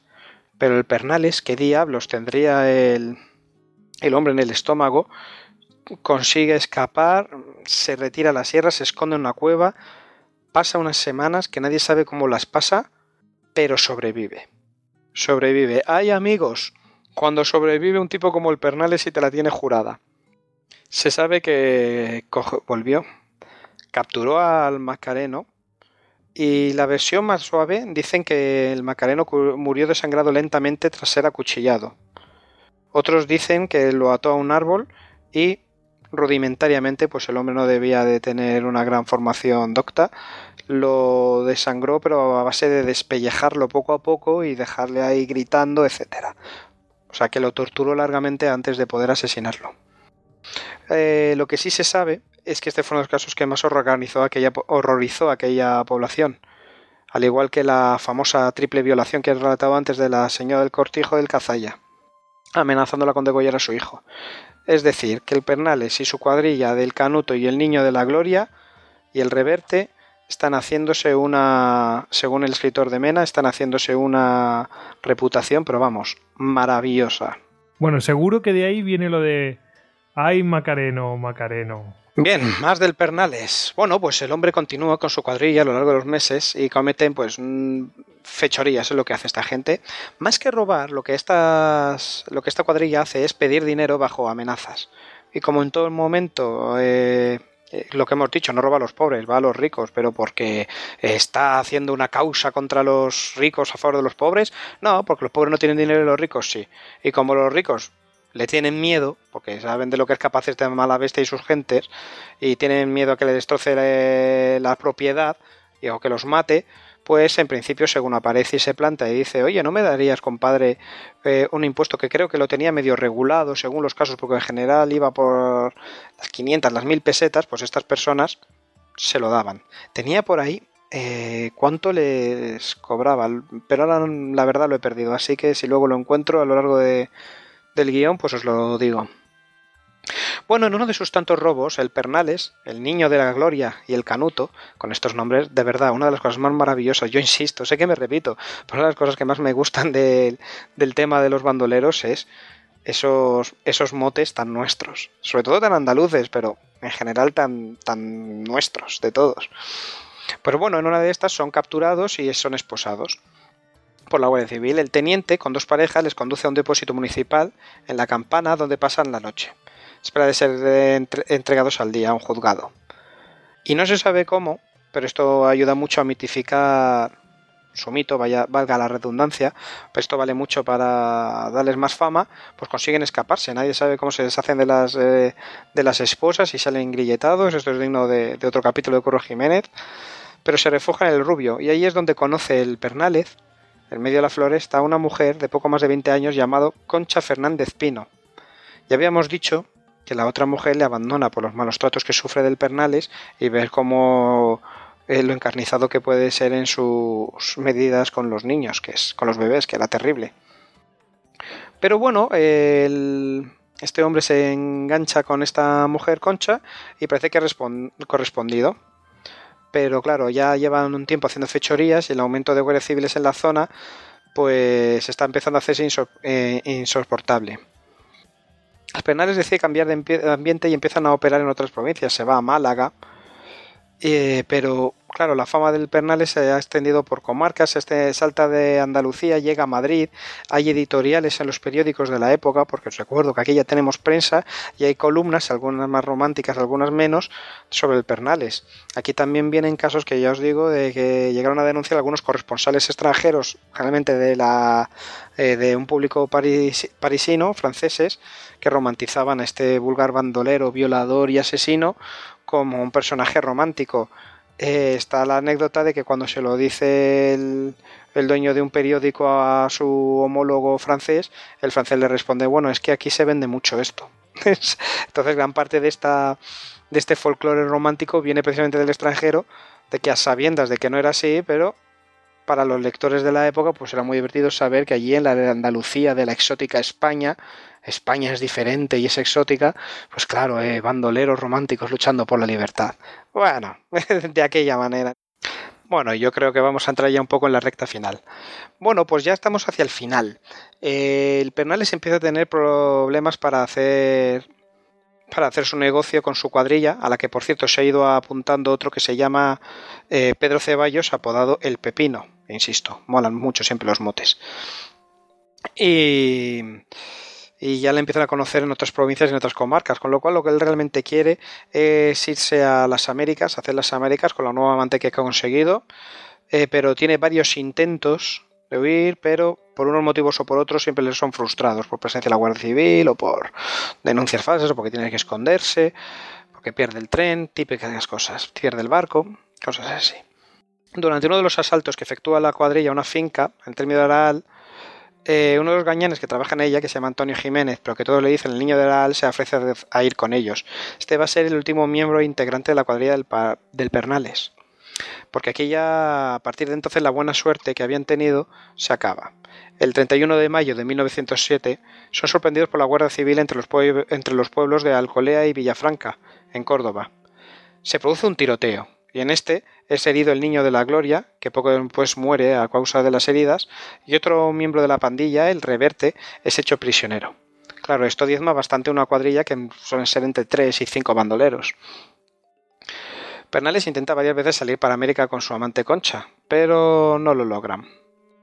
El 24 de junio, la niña, la mujer da una luz a la niña, fruto de sus hombres con el bandido, que en líneas generales siempre se encuentra desaparecido de casa, pues porque tiene que esconderse de las, de las autoridades. Llegado ya un momento, la situación es tan insoportable que el Pernales decide por fin escaparse reunirse con su querida Conchilla en, en Valencia y pide que vaya con, con la niña a Valencia la mujer y le espere allí, que allí ya pase lo que pase, tomarán un barco e irán a las Américas. Él irá a reunirse cuando puedan contra cuando, co- cuando pueda irá a reunirse con ella, porque ya la presión que la Guardia Civil, que está ya por todas partes buscándole, es insoportable. Hay que abandonar España. Los dos amantes no volverán a encontrarse. Bueno, pues vamos a ir enfilando el final de este asunto. Como hemos dicho, el Pernales, eh, bien, eh, ya está un poco fastidiado y cansado de que la Guardia Civil esté acosando, ¿verdad? Eh, dos de sus muchachos la han palmado, otros han desaparecido y ya coge a su amante, Conchilla, la dice que mire, que mejor que nos vamos de aquí, vámonos a, la- a las Américas y la ruega por favor que le espere en Valencia donde cogerán un barco y ir hacia el nuevo mundo. Y así, desde su refugio, junto con el niño Laral que no quiere abandonarlo, decide marcharse hasta Valencia. En su camino eh, va haciendo fechorías y es bastante fácil seguir al día las, a- el día a día de las andanzas de los bandidos pues, por los testigos que van dejando y los testimonios de la gente que a posteriori pues, fue diciendo sí, yo me lo encontré tal día, el día 20 en el cortijo de Riez, el día 17 en la finca del Marqués de Villalba, el 21 en el cortijo de Irachos. El día 24 se sabe que se presenta junto con el niño de Arael en la central eléctrica. Así se le va, se le va siguiendo. Eh, el viernes día 30 alcanzan el calar del mundo y descienden a continuación el día 31. Eh, caen ya en la provincia de Albacete a una sierra que se llama la Sierra de Alcaez. A las 9 de la mañana del sábado del 31 de agosto se encuentran, para indicarles el camino a la sierra, con un guardia forestal El romance aquí dice que no es un guardia forestal, que es un pastorcillo y que claro, el Pernales va a reunirse con su amada en Valencia y que un pastor de mal corazón pues le reconoce y le denuncia a las autoridades. Qué malo es este pastor que le denuncia cuando el Pernales solo le preguntaba un camino y además le da unos duros. Pero según la historia oficial, él no es un pastorcillo, es un guardia forestal que se llama don Gregorio Romero Henares y que es un hombre retirado y que es retirado de la Guardia Civil, es decir, que es un hombre de ley que se encuentra con los bandidos. Tiene otra eh, en las inmediaciones del pueblo de Bellota, al noroeste de Villaverde. Eh, este debe sospechar algo de que estos dos hombres que veía les ve armados, les ve con ropas que son andaluzas y sospecha que son bandoleros de otras tierras. ¿Y qué hace? Pues se dirige a dar cuenta del encuentro al juez municipal quien de acuerdo con el alcalde decide enviar al alguacil y dar aviso así al teniente de la Guardia Civil de la zona, en el Sequera, a las 6 kilómetros. Bueno, a mí esto me parece lo más normal. Es decir, que un guardia forestal vea dos tipos con pintas de bandoleros y da parte de decir, oye, aquí puede haber dos bandoleros andaluces que están aquí fugados, pues es que es lo suyo, que lo denuncies y que des parte a las autoridades. Bien, eh, la maquinaria funciona y el segundo teniente de la, eh, teniente Juan Jaro López, jefe de la línea de Alcaraz, la Guardia Civil, cuenta en el informe que realiza el ministro de la Gobernación, que vendría a ser lo que hoy es el ministro del Interior, que informado de la existencia de los dos sospechosos, sale en su búsqueda con el cabo Calixto Villascusa Hidalgo, el guardia primero Lorenzo Redondo Morcillo y los guardias segundos Juan Codina Sosa y Andrés Segovia Cuartero. Bien, pues emprenden una labor de rastreo un poco larga de contar. Además, yo me pierdo mucho con la orografía y la descripción de, de los caminos y cómo lo van siguiendo y cómo luego dicen que no estaban allí y que estaban allí. Pero al final llegamos a lo que es eh, la sierra, eh, llegamos a unos caminos y por eh, esto me es un poco complicado de explicar porque hay unos cuantos nombres nombres unos cuantos nombres propios pero viene a decir que la Guardia Civil se divide en dos, en dos partidas para buscar los, a, los, a los bandidos. Para buscarlos por la sierra, por un camino que es estrecho por el que deben de ir pues cada uno por en fila india. No saben dónde están, pero bueno, digamos que están barriendo el terreno. El cabo Villascusa y el guardia Segovia se dirigen por, eh, uno de estos tramos a buscar a los bandidos que se llama el Prado de la Rosinda hasta el Portillo. Bueno, indicaciones de la zona, no nos perdamos con estos nombres. Y desde aquí siguen el camino que se dirige por, lo voy a decir, las morricas, pero vamos, yo creo que es irrelevante. Siguen el camino hasta un arroyo con dos paisanos de la zona que les indican por dónde ir. Por el otro lado eh, van los otros dos, eh, los otros dos guardias civiles el teniente se dirige a los guardias de Rondo y Codina hacia el cortijo del arroyo con, con otro paisano de la zona, con otro práctico para que lo conozcan. Pernales y el niño llegan, según el informe del teniente, hasta ocho pasos, que es lo que nos encuentra, de donde están apostados, donde estaban buscándolos, el cabo Villascusa y el guardia de Segovia. Quienes, sin estar seguro de quiénes son, les dan el alto y los bandidos, al, al ver a la Guardia Civil, pues le responden abriendo fuego. Es aquí donde fallecen. La senda, que todavía hoy se distingue perfectamente, es muy estrecha, por lo que el Pernales se sabe que iría adelante y que por eso cayó primero, contra lo que dice el romance popular, que dicen que, que primero el niño del Araal y Pernales le toma la mano y le dice que no se preocupe, que saldrían de aquella. Bueno, en realidad probablemente Pernales iba el primero y al encontrarse de golpe con estos dos guardias civiles, el intercambio de fuego, Pernales cae y detrás el niño, que pudo escapar de una nueva descarga, al hacerle Pernales de escudo, pero finalmente fue abatido ya que tropezó en la retirada con el teniente el, el guardia redondo y el guardia Codina que venían por detrás. Este último, el guardia Codina, eh, por lo visto fue el que le alcanzó de un disparo, pues así lo afirma el oficial en su informe, que dice al referido Pernales le dispararon a la vez el cabo Villascusa y el guardia Segovia, aunque quizás un poco antes el guardia, sin que pueda precisar quién lo mató, pues los dos creen haberlo herido. Ah, es que es una refriega. Aquí es un poco difícil, entonces, aunque tengan, aunque tienen un uniforme, y es muy de agradecer, pero es un poco difícil establecer eh, en, en, el 1900 eh, la cronología de los hechos. Dice, el referido Pernales le dispararon a la vez el, el cabo Villascusa y el guardia Segovia, aunque quizás un poco antes el guardia, sin que se pueda precisar quién lo mató, pues los dos creen haberle herido. Al niño del Araal puedo asegurar que, en un disparo hecho por el guardia Codina, fue cuando se vio caer al bandido, el que debe de ser el Pernales por los documentos que se le han ocupado y coincidir las señas facilitadas por la superioridad. Aparenta ser de unos 28 años, de 1,49 metros de estatura, ancho de espaldas y pecho, algo rubio, quemado por el sol, con pecas, color pálido, ojos grandes y azules, pestañas despobladas y arqueadas hacia arriba, vestido con pantalón, chaqueta corta y chaleco de pana lisa, color pasa. El que aparenta ser el niño del Araal es de unos 26 años de edad, de 1,61 metros de estatura, de pocas carnes, pelo rubio, barbilampillo, cara afeitada, viste igual que el del anterior. Bien, bueno, lo que mola de esto es que realmente tenemos partes de, de e, e informes descriptivos de los bandidos, les hicieron fotografías, etcétera. También hicieron un, un, inventario que lo voy a omitir por parecerme que no es, no es, necesario, pero básicamente lo más, lo más notorio es que estaban muy bien armados para lo que era la época. Tenían una escopeta de dos cañones de fuego central de retroceso, eh, de los que se llamaban Berna, y ta ta ta ta. Bueno, un revólver sistema Smith que en aquella época de seis tiros cargado en aquella época pues no era no era fácil tener una cosa de estas. O sea iban sobre todo muy bien armados. Bueno y aquí termina realmente eh, la historia de los dos de los dos bandidos. Yo con todo sí que os diría que una cosa no quita lo otra. La historia real de los bandidos la de dos bandidos eh, es la de la historia real del bandido del Pernales es la de un bandido, pues, duro, áspero, no más malo que otro de sus épocas y otros coetáneos. Desde luego nada romántico como, como nos dice el romance del, del Pernales. Ahora, eso no quita que podamos escuchar, eh, pones YouTube y pones el romance del Pernales y que puedas disfrutarlo y que puedas divertirte con, con la historia, porque la verdad es una canción pues muy bonita. ¿Qué quieres que os diga? A mí el final siempre me encanta en la provincia Albacete. Bueno, y bueno, ¿qué os parece? Bueno, vaya historia la, de, la del Pernales.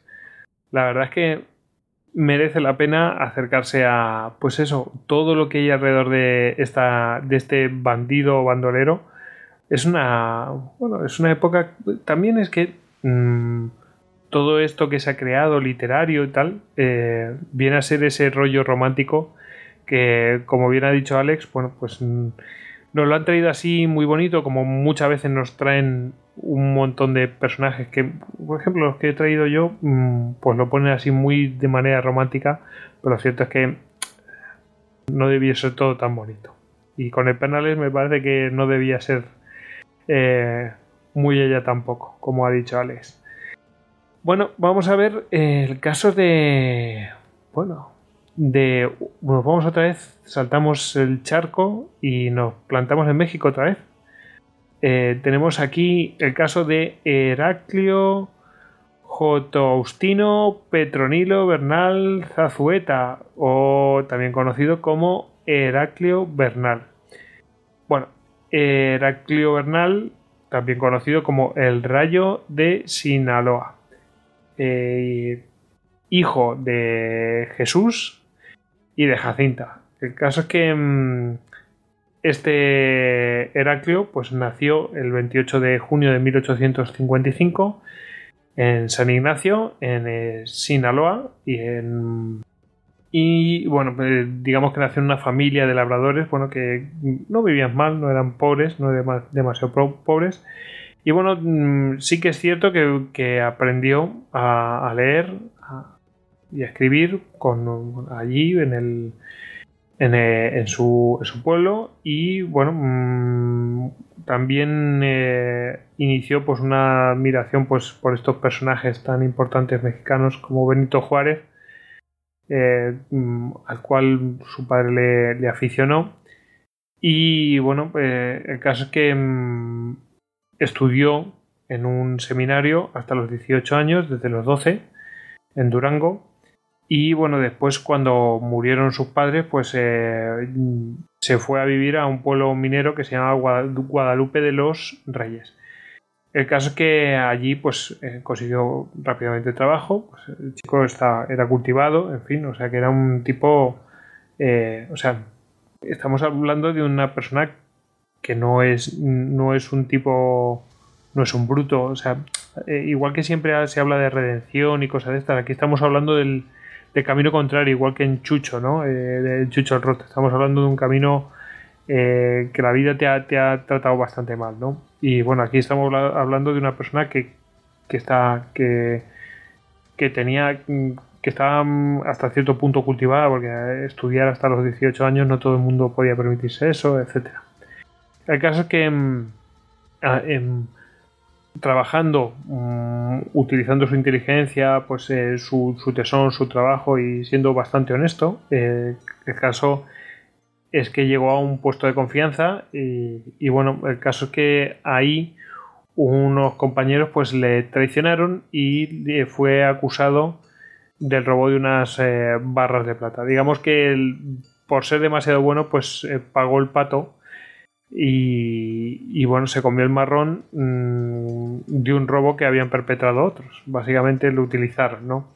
Y bueno, fue acusado y se le halló culpable y lo enviaron a la cárcel de Matzlan eh, con una sentencia pues, pues de una década, 10 añitos que tenía que cumplir Allí en la cárcel pues conoció mm, a un español que bueno, mm, era de ideología socialista y le, se supone que le pasó unos textos de Marx, de, mm, de Bakunin, de bueno, San Simón, etcétera.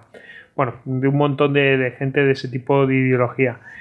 Y el caso es que esto le debió cambiar bastante y bueno, el caso vio que por lo menos se convenció que todas las riquezas provenían del, eh, robo y, que los ricos básicamente eran unos ladrones y que tenían hundidos y pisoteados a, la gente. Bueno, eh, escapó, escapó de la cárcel y eh, se dice que fue ayudado a escapar por, por un militar, un militar, y que después sería muy amigo de él y se dirigió, mm, según escapó, a Guadalupe de los Reyes, que es donde había estado trabajando este pueblo minero, y se, vamos, eh, fue y se cobró venganza, y se cargó a los que le habían traicionado, y después eh, reunió un grupo de, eh, ex compañeros que había encontrado en la prisión, y bueno, se empezó a hacer sus primeros asaltos, atacar las, las diligencias que tenían los hacendados, y los, las propias haciendas. Bueno, el caso es que acudió, eh, empezó a maltratar eso a, los ricos, a los que tenían las haciendas y directamente es que ya le empezaron a, a poner, eh, a poner, digamos, eh, pues esto, digamos, precio a su cabeza, ¿no? también otra vez nos encontramos con lo mismo, ¿verdad, Tony? El repartir lo robado entre la población necesitada. Eh, mm, digamos que su lucha no era una lucha, por lo menos aquí tiene más sentido, porque después sí que se decantó políticamente por, por un bando. Pero vamos, aquí esto de repartir a, la gente, pues no lo encontramos muchas veces. La redistribución de la riqueza. Digo yo que los bandidos, esto de que sean tan generosos todos, es un poco raro, ¿no? O sea, yo creo que es un modus operandi que les viene muy bien eh, para poder sobrevivir en el terreno, porque si la población que vive en el terreno no es afín a ti y es la que ve por dónde te mueves y todo esto, y te van a denunciar a la mínima y van a coger tu rastro y van a ir a por ti, vamos. A ver, es no ofrecer incentivos a que te delaten, o sea, siempre les vas a dar tu dinero en vez de es lo del Estado a cambio de tu cabeza, pues no dan tantos incentivos a, a, poder traicionarte, pero bueno, tampoco dejemos que, que algo tan materialista pueda romper esta imagen y esta estética bonita de Robin Hood, o sea... Bueno, em, básicamente eh, estaba, él lo que estaba dejando es en evidencia a esta, ese régimen que había, que le llamaban el, el vamos, el, régimen porfirista, eh, de Porfirio, creo que se llamaba Porfirio Díaz, si no me equivoco. Y claro, allí, exactamente. Y bueno, el caso es que mm, ya se juntó con un general que estaba en contra de, de ese régimen y, y bueno, de ahí pues eh, empezó ya pues otra parte que es la etapa revolucionaria. Pues se juntó pues con este general Ramírez y bueno, pues ya esta parte no ya es más militar más que mm, más que de bandidaje, realmente es de, de pelea y de, búsqueda de revolución, realmente llegó a, a dominar un gran territorio. Digamos que este hombre heredó, vamos, que se hizo responsable ¿no? de, de este movimiento revolucionario. Eh, había muerto uno de sus, eh, digamos, de sus compañeros de lucha. Y para que aquello no decayera, pues digamos que a, esos hombres pues los eh, les quiso insuflar para que no se viniera el movimiento abajo de decir bueno aquí estoy yo yo todavía y yo voy a seguir llevando adelante esto así que el objetivo número uno para Porfirio Díaz era ir contra este hombre el caso es que mmm, bueno pues eh, uno de los hombres que habían mandado contra él mmm, a, Durango contra él Octavio Meras, pues bueno, estaba, lo tenía entre ceja y ceja y averiguó, averiguó quién era la amante de uno de sus amigos de mayor confianza y, bueno, vamos, de sus eh, camaradas, ¿no? Eh, un tal Crispín García. Bueno, pues averiguó quién era la amante de este hombre y eh, esta, mm, emborrachándole, le dio ahí una borrachera buena y logró averiguar dónde se escondía este hombre, eh, Heraclio Bernal. Y bueno, pues fueron allí con las tropas, dieron con él, por supuesto, el día 5 de enero de 1888 y después de un combate, eh, bueno, se dice que estaba enfermo, pero bueno, quién sabe, para darle más heroicidad a aquello. Eh, el caso es que este Octavio Meras, a pesar de perder 22 hombres, pues eh, dio, dio con Bernal y bueno, pues se le mató. Mm, yo creo que se le ejecutó porque directamente tiene un tiro en la cabeza, hay foto de ello, o sea que yo creo que fue ejecutado. Un tiro tiene en la frente, o sea que no creo que sea el resultado de la refriega. Eh, Claro, este hombre tiene mucho, mucho recorrido, porque aparte de su parte de bandolerismo y contra los ricos, etcétera, etcétera, los grandes hacendados, los latifundios, en fin, eh, esa lucha de clases, eh, claro, bien, es un tío instruido, eh, es em, acusado de un, de un, delito que él no ha cometido, parece el equipo A, es que, eh, por haber robado, cumple una una pena, no sé, es un poco Monte, eh, Conde de Montecristo, eh, luego sale y se, se, venga, en fin, bueno, y luego se meten con rollos políticos revolucionarios. Por eso decía que eh, aquí hay también un trasfondo político bastante importante. ¿eh? Mm, salvando la distancia, porque nosotros estamos aquí en España y, luego ahí en México, pero bueno, mm, digamos que, por ejemplo, Pancho Villa se dice que se inspiró en este hombre lo cual es eh, alucinante. Tony. Hablabas de Pancho Villa y me quedo con la gran definición que le hizo Gary Brecher acá de Warner, que vino a decir que Pancho Villa era un cruce entre Espartaco y Homer Simpson. qué grande. Qué, qué, tíos, en fin. Y, y bueno, incluso hay algunos, eh, se dice que hay algunos narcotraficantes que se sienten inspirados en, eh, en Heraclio Bernal, eh, lo cual es bastante llamativo. ¿no? Y, bueno, pues esta es la historia de Heraclio Bernal. Eh, la verdad es que no es una historia que no tiene desperdicio, está bastante resumida, pero bueno, que hay, mm, digamos, hay mm, películas, hay corridos mexicanos que hablan sobre la vida de este hombre y bueno, pues ya, ya veis que, no tiene desperdicio. Eh, no sé, la verdad es que podríamos dedicar casi un programa a él, pero es que aquí hay también tanto de, de lo que se habla, de lo que no es verdad, es que hay mucha eh, historia mezclada, mucho de leyenda, quién sabe. No, no estaba muy claro. Bueno, Tony, tú traías eh, un último caso, ¿no? Yo traigo el rey de los bandidos de Brasil, eh, Lampiao. El rey de los ba- bandidos se llamaba así, Lampiao. Sí, bueno, a ver, Lampiao es un mote, o sea, él se llamaba Vigulino Ferreira da Silva. Pero bueno, Lampiao, por lo, luego explicaremos el origen del mote.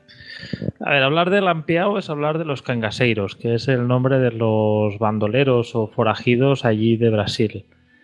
¿De dónde viene el nombre? Por lo visto, la palabra viene de la palabra canga, que viene, es una pieza que llevaban las mulas a su espalda para cargar cosas. Y bueno, los cangaseiros, normalmente iban con todo encima, pues se ganaron este nombre.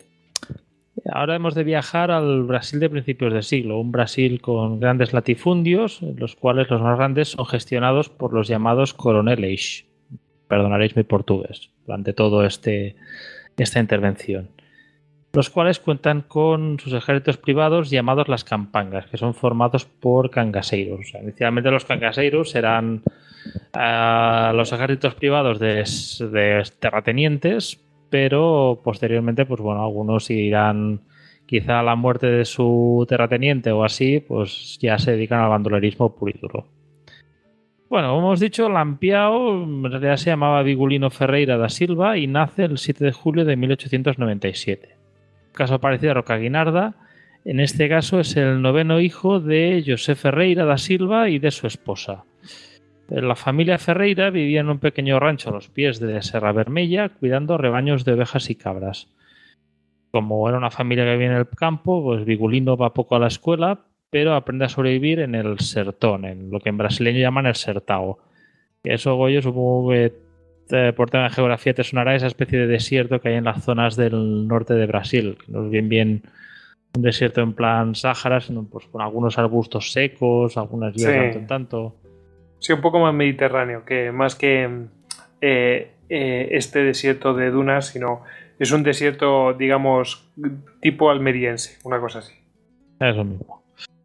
Entonces, bueno, aunque Vigulino dirá posteriormente que se hizo cangasero para vengar la muerte de su padre en 1921, pues parece que años antes ya iba operando con otros bandoleros. Eh, por lo visto, se une a la Cangasao en 1916 por una disputa entre vecinos. O sea, a la familia de Vigulino, los Ferreira, acusaban a un trabajador de un vecino poderoso de José Saturnino de robarles cabras.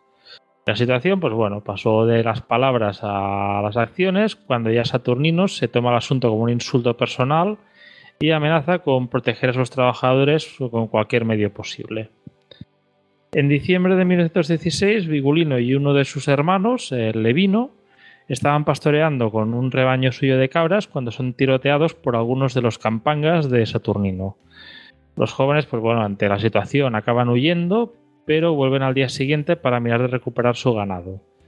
Eh, cuando los Ferreira se acercaron al rancho al día siguiente, empezó otro tiroteo. Eh, aunque esta vez Vigulino iba armado, como sus hermanos Levino Antonio y uno de sus trabajadores. El tiroteo no pasa más y la única baja es Antonio, que acaba herido en la cadera. Viendo que sus hijos están en peligro, pues José Ferreira decide trasladarse a un nuevo rancho en Pozo Negro. Eh, los Saturninos Ferreira deciden separar sus caminos, pero las tensiones volverán de nuevo cuando eh, Saturnino y un familiar van a coger dinero que les debían por la venta de un caballo en un pueblo y Vigulino los ve. Eh, al volver a casa, Saturnino es emboscado por Vigulino y su tío Manuel López, López perdón. De la emboscada Saturnino escapa indemne, pero volvió al día siguiente con 15 de sus campangas para atacar Pozo de Negro, ahí donde estaba toda la familia Ferreira. Allí solo están Vigulino y Manuel López, los cuales logran rechazar a los atacantes, eh, hiriendo a uno. O sea, son en general, pues como vemos de momento, escaramuzas pequeñas, pues más. Sí, sí, eh, porque do- son cuántos los han, cuántos han defendido, dos, has dicho. sí, solo dos contra 15, contra 15 campangas de Saturnino. No deja de ser disputas de vecinos con armas de fuego. Sí, sí, sí. Pues eso, no hay justicia por ahí, como venga, se busca cada uno la justicia como puede. Hay que arreglarlo de alguna manera. Entonces, a, partir de ahí ya los hermanos Ferreira empiezan a ir siempre armados y empiezan a vestir como los cangaseiros. O sea, Si pones el buscador de imágenes en Google, Cancaseiro, pues eh, normalmente se los ve. Llevan, solían llevar una especie de, bueno, un sombrero de ala ancha, pero con las alas dobladas hacia arriba, como, como si fuera una especie de bicornio, pero un poco más chapucero. Y normalmente en los sombreros llevaban placas o iconos religiosos, como una especie de talismanes. Los hermanos Ferreira, como hemos comentado, también empiezan a ir con el jefe cangaseiro local, que es Sebastião Pereira, el jefe de, de los cangaseiros de la zona de Nassar. Es a los vecinos del pueblo no les gusta demasiado y tras un ataque de Pereira a otra ciudad, los nazarenos toman armas. Eh, hay algunos tiroteos y Levino es herido y capturado. Y los nazarenos emiten un ultimátum, o los Ferreiras se van o Levino será ejecutado. De semejante ultimátum, los Ferreira acaban pasando por el aro y se mudan de nuevo, esta vez al distrito de Aguabranca, cerca de Pernambuco. Como son bastante pobres, vemos después de tantas mudanzas, pues hombres han ido perdiendo patrimonio, eh, solo pueden alquilar una pequeña granja en Hoyo de Agua, cerca de un tío suyo, Antonio Matildes. Los Saturnino tienen ranchos en Pernambuco, pues bueno, como hay que detenerse de alguna manera, pues los Ferreira hacen algunas incursiones para atacarlos. Como por ejemplo el 15 de febrero de 1920, en que una banda de 15 hombres, liderados por Vigulino y Matilde, su tío, queman algunos ranchos y matan ganado. Entonces la policía de Aguas Brancas de la zona de allí responde investigando la casa de los Ferreira, pero no encuentran nada que se pueda relacionar con estos ataques. Pasa de posteriormente, uno de los hermanos pequeños del clan Ferreira, Joao, es arrestado por la policía de Aguas Brancas cuando fue a comprar unas medicinas para los hijos de su hermana.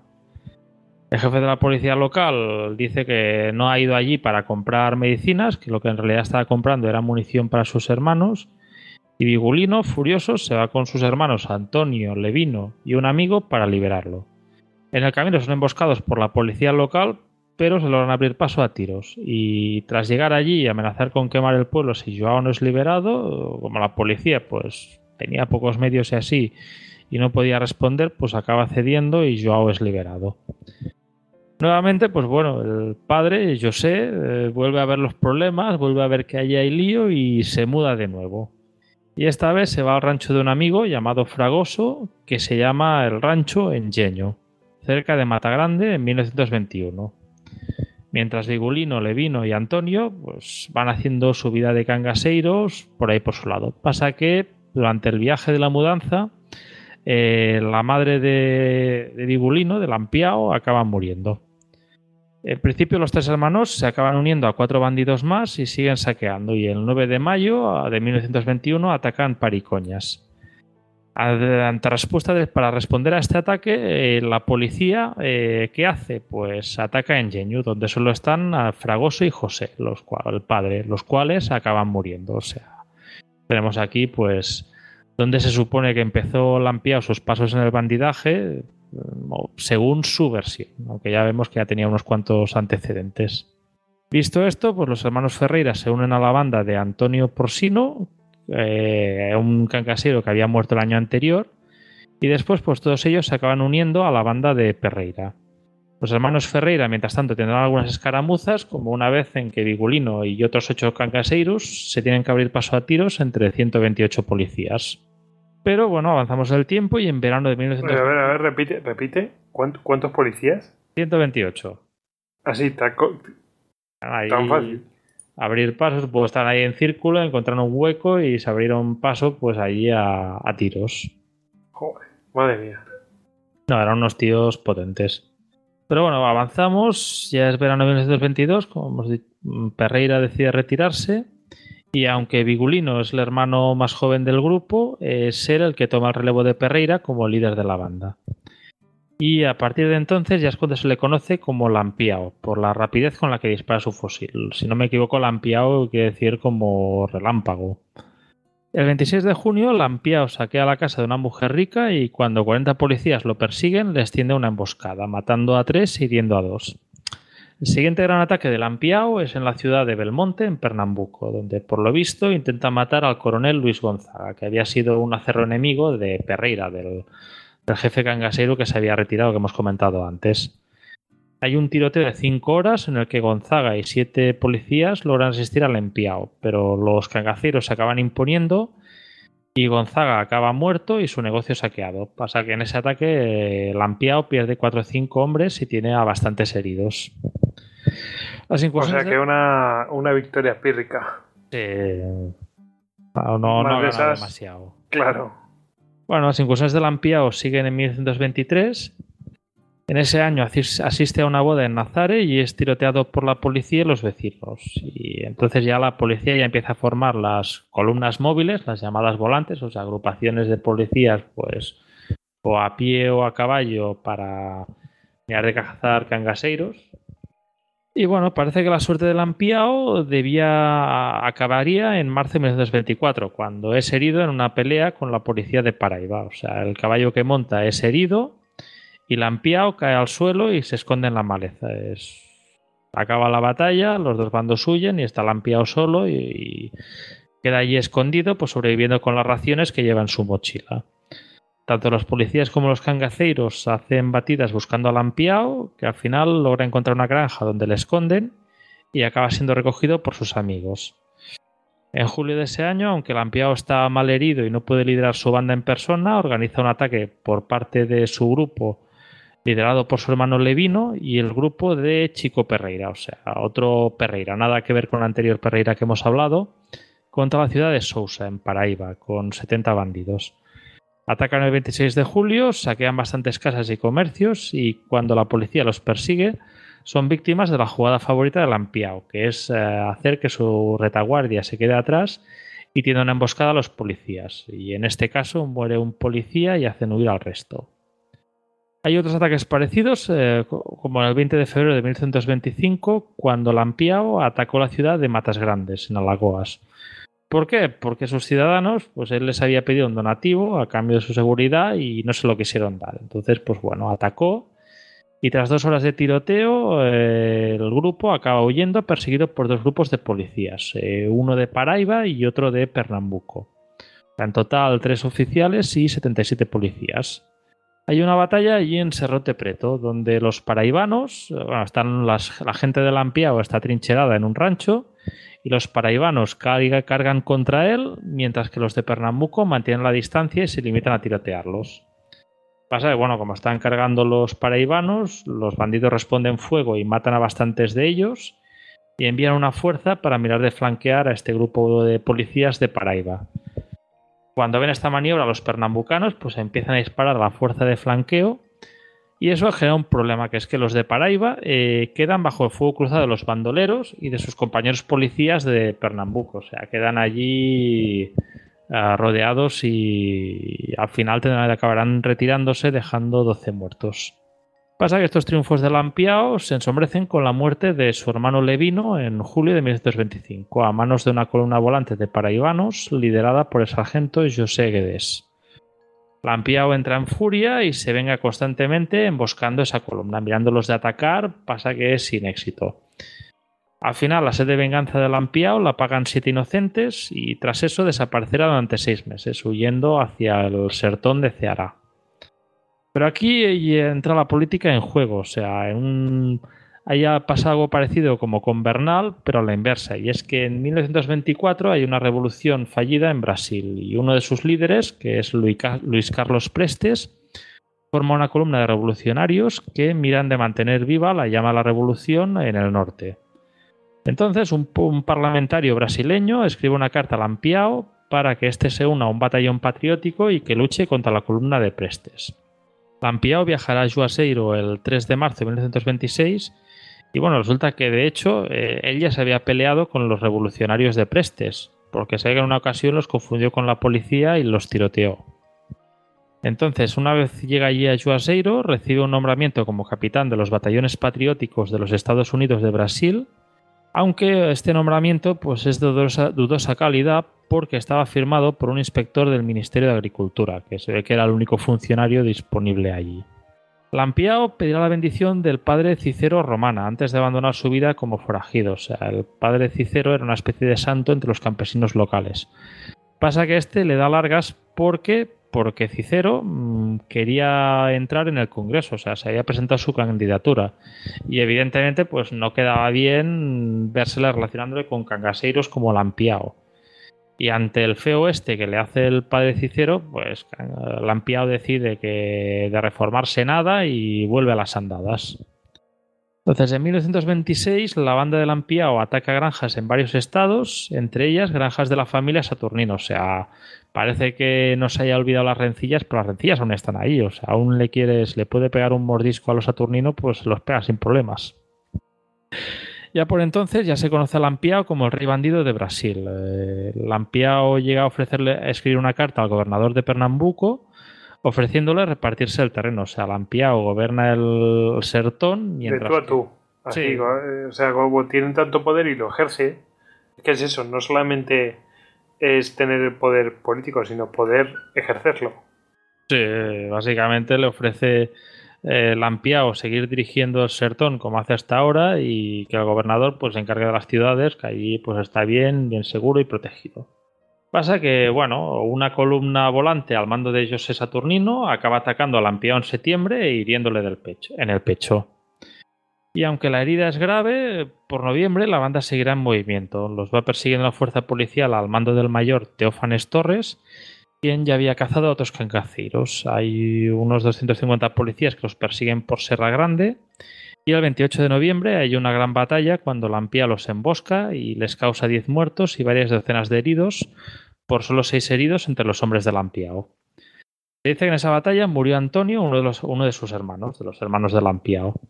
Aunque en realidad, por lo visto, este muere en un accidente con su arma mientras se discutía con un compañero por una hamaca. Luis Pedro, que es el compañero al que se le disparó la arma, que pensaba que acabaría muriendo a manos de Lampiao, pues al final Lampiao le perdona y lo asciende a segundo, segundo al mando en lugar de su hermano. Ese mismo año se nombra un nuevo gobernador en Pernambuco, Enrique de Sousa Leal, quien refuerza la columna de Teofanes Torres y hace que prosiga su actividad, hostigando a Lampiao y su banda. Entonces este decide retirarse a Río Grande do Norte y específicamente atacar la ciudad de Mosoro. Eh, no se sabe si por petición del cangaseiro Masilon Leite o a petición de un terrateniente coronel, eh, Isaías Arruda, que tenía unas cuantas pendientes con esa ciudad. Bueno, el ataque tiene lugar el 9 de junio de 1927 a las 4 de la tarde, pero la ciudad se había preparado para resistir. Eh, en este combate mueren seis cangaseiros y bastantes más quedan heridos. Y al Lampiao se queda tan sorprendido de que, que al final el ataque le coge tan sorpresa, Lampiao se queda tan sorprendido de la, de la resistencia de esa ciudad que Leite toma el mando y organiza la huida hacia Limoero do Norte, desde donde los bandidos se dirigen hacia el sur. O sea, hemos ido viendo que la policía cada vez se destina más medios a, perseguir a Lampiao y por entonces ya le estarán persiguiendo 500 policías de varios estados. El 22 de junio la fuerza de Lampiao se encuentra con una fuerza de 350 soldados de infantería y 50 de caballería a las órdenes del mayor Moisés de Figueredo. Los soldados abren fuego a mucha distancia, lo que permite a los cangaseiros ponerse a cubierto y tras media hora de tiroteo Lampiao eh, intenta un truco, o sea, ordena a sus hombres que disparen cada vez menos para que parezca que están debilitados y que les falta munición. Entonces los soldados acaban mordiendo el anzuelo, eh, piensan que la gente de Lampiao se ha quedado sin municiones, empiezan a avanzar y a ponerse en descubierto. Y cuando avanzan hacia la posición de Lampiao son acribillados por disparos a corta distancia. Posteriormente, pues el terrateniente que hemos comentado, Arruda, como ha hecho esta travesura, decide limpiar su imagen e intenta traicionar a Lampiao. Eh, Arruda le invita a él y a sus hombres a una cena el 7 de julio para celebrar su vuelta de Mosoro. Y cuando llegan, el mayor Moisés y sus hombres rodean el lugar. Moisés, Moisés de Figueredo, que hemos comentado antes. Eh, Arruda incluso envenena la comida, pero como Lampiao sospecha que algo va mal, al final los cangaceros logran abrirse paso de la a tiros y se pierden en la jungla. Esos días serán los peores de Lampiao, o sea, continúa haciendo incursiones, pero no tiene reemplazos para las bajas de su banda. Al final quedan con él cinco hombres: eh, su hermano Ezequiel, que le llaman Pontafina, su cuñado Virgilio, eh, al que llaman el Moderno, Luis Pedro, Mariano y Mergulao. Pero eh, posteriormente se une al grupo del coronel Petronilo Reis y desde su granja sigue con sus ataques. O sea, encuentra en el coronel Petronilo Reis una base segura desde donde poder seguir atacando.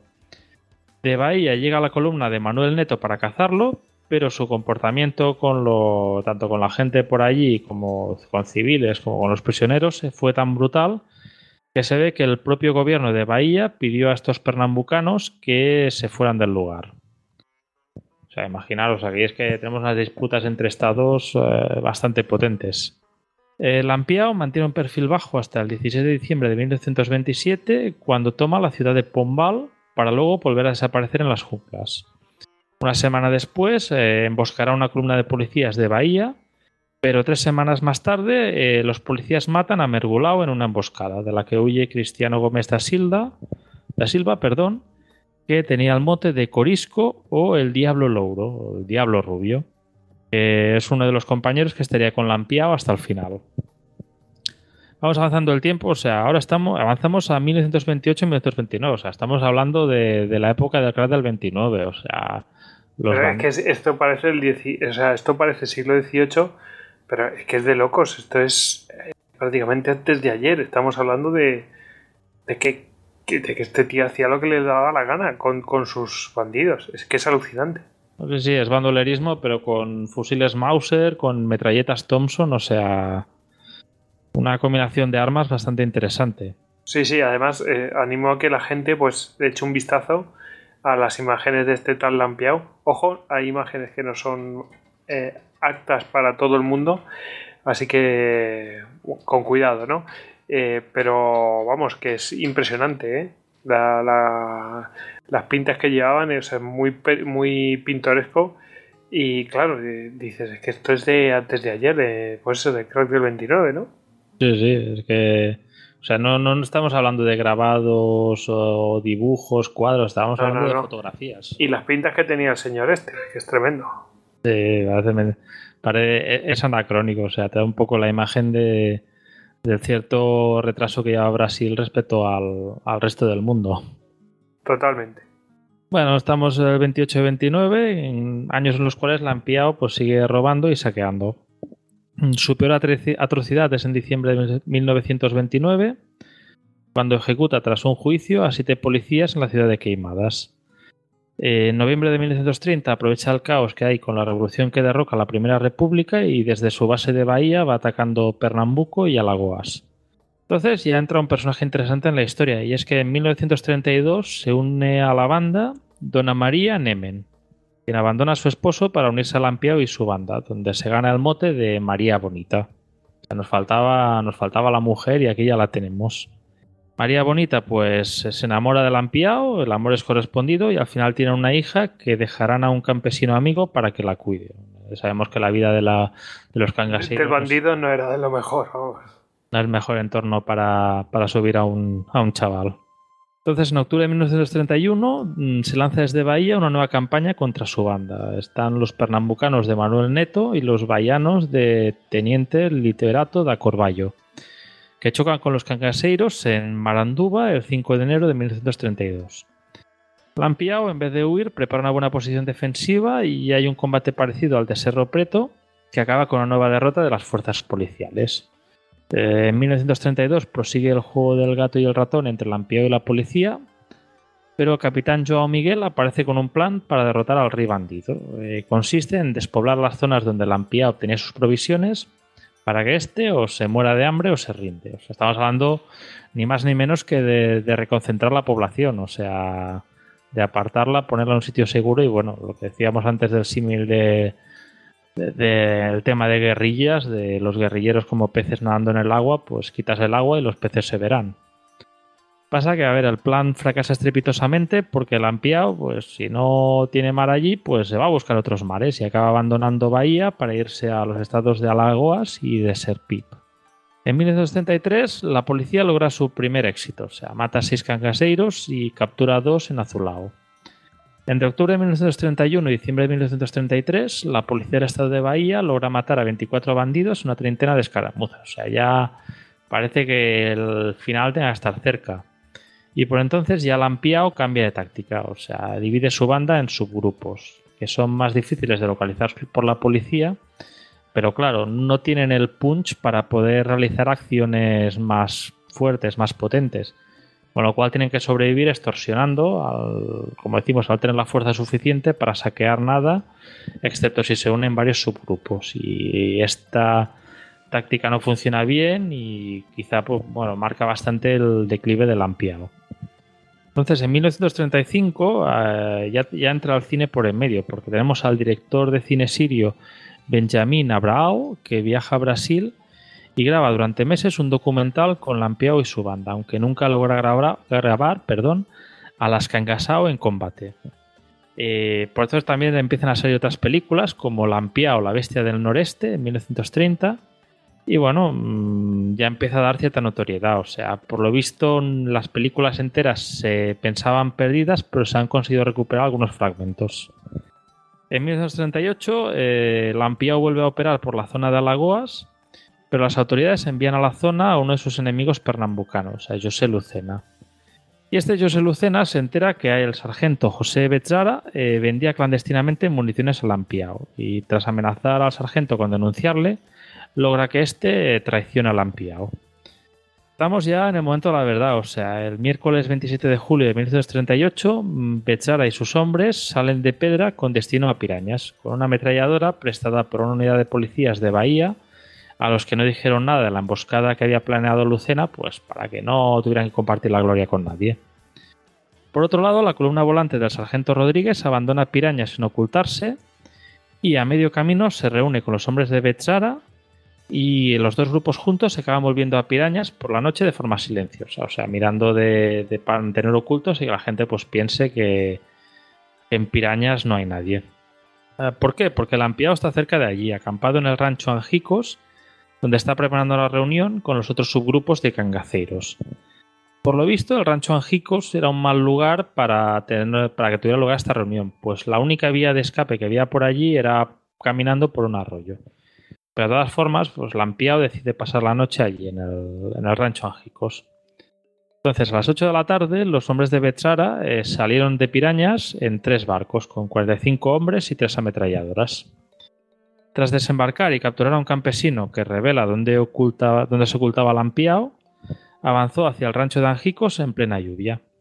Pasa que a medida que se acercaba, parece que Bechara empieza a tener miedo pues, de traicionar a, Lampiao. O sea, ¿qué puede pasar? Igual el tiro le sale por la culata. Pasa que, por lo visto, hay allí en el grupo un candidato oficial, el candidato oficial Francisco Ferreira de Melo, que mantiene la compostura y les ordena que avancen. Como está lloviendo, pues los centinelas que tenía Lampiao en el campamento estaban a cubierto y no vieron la columna policial llegar. Y los policías se dividen en cuatro grupos y van rodeando el campamento de Lampiao, esperando a que llegue la mañana bajo la lluvia. Amanece el día 28 y resulta que la policía se da cuenta que los cangaceros en realidad están más cerca de lo que esperaban.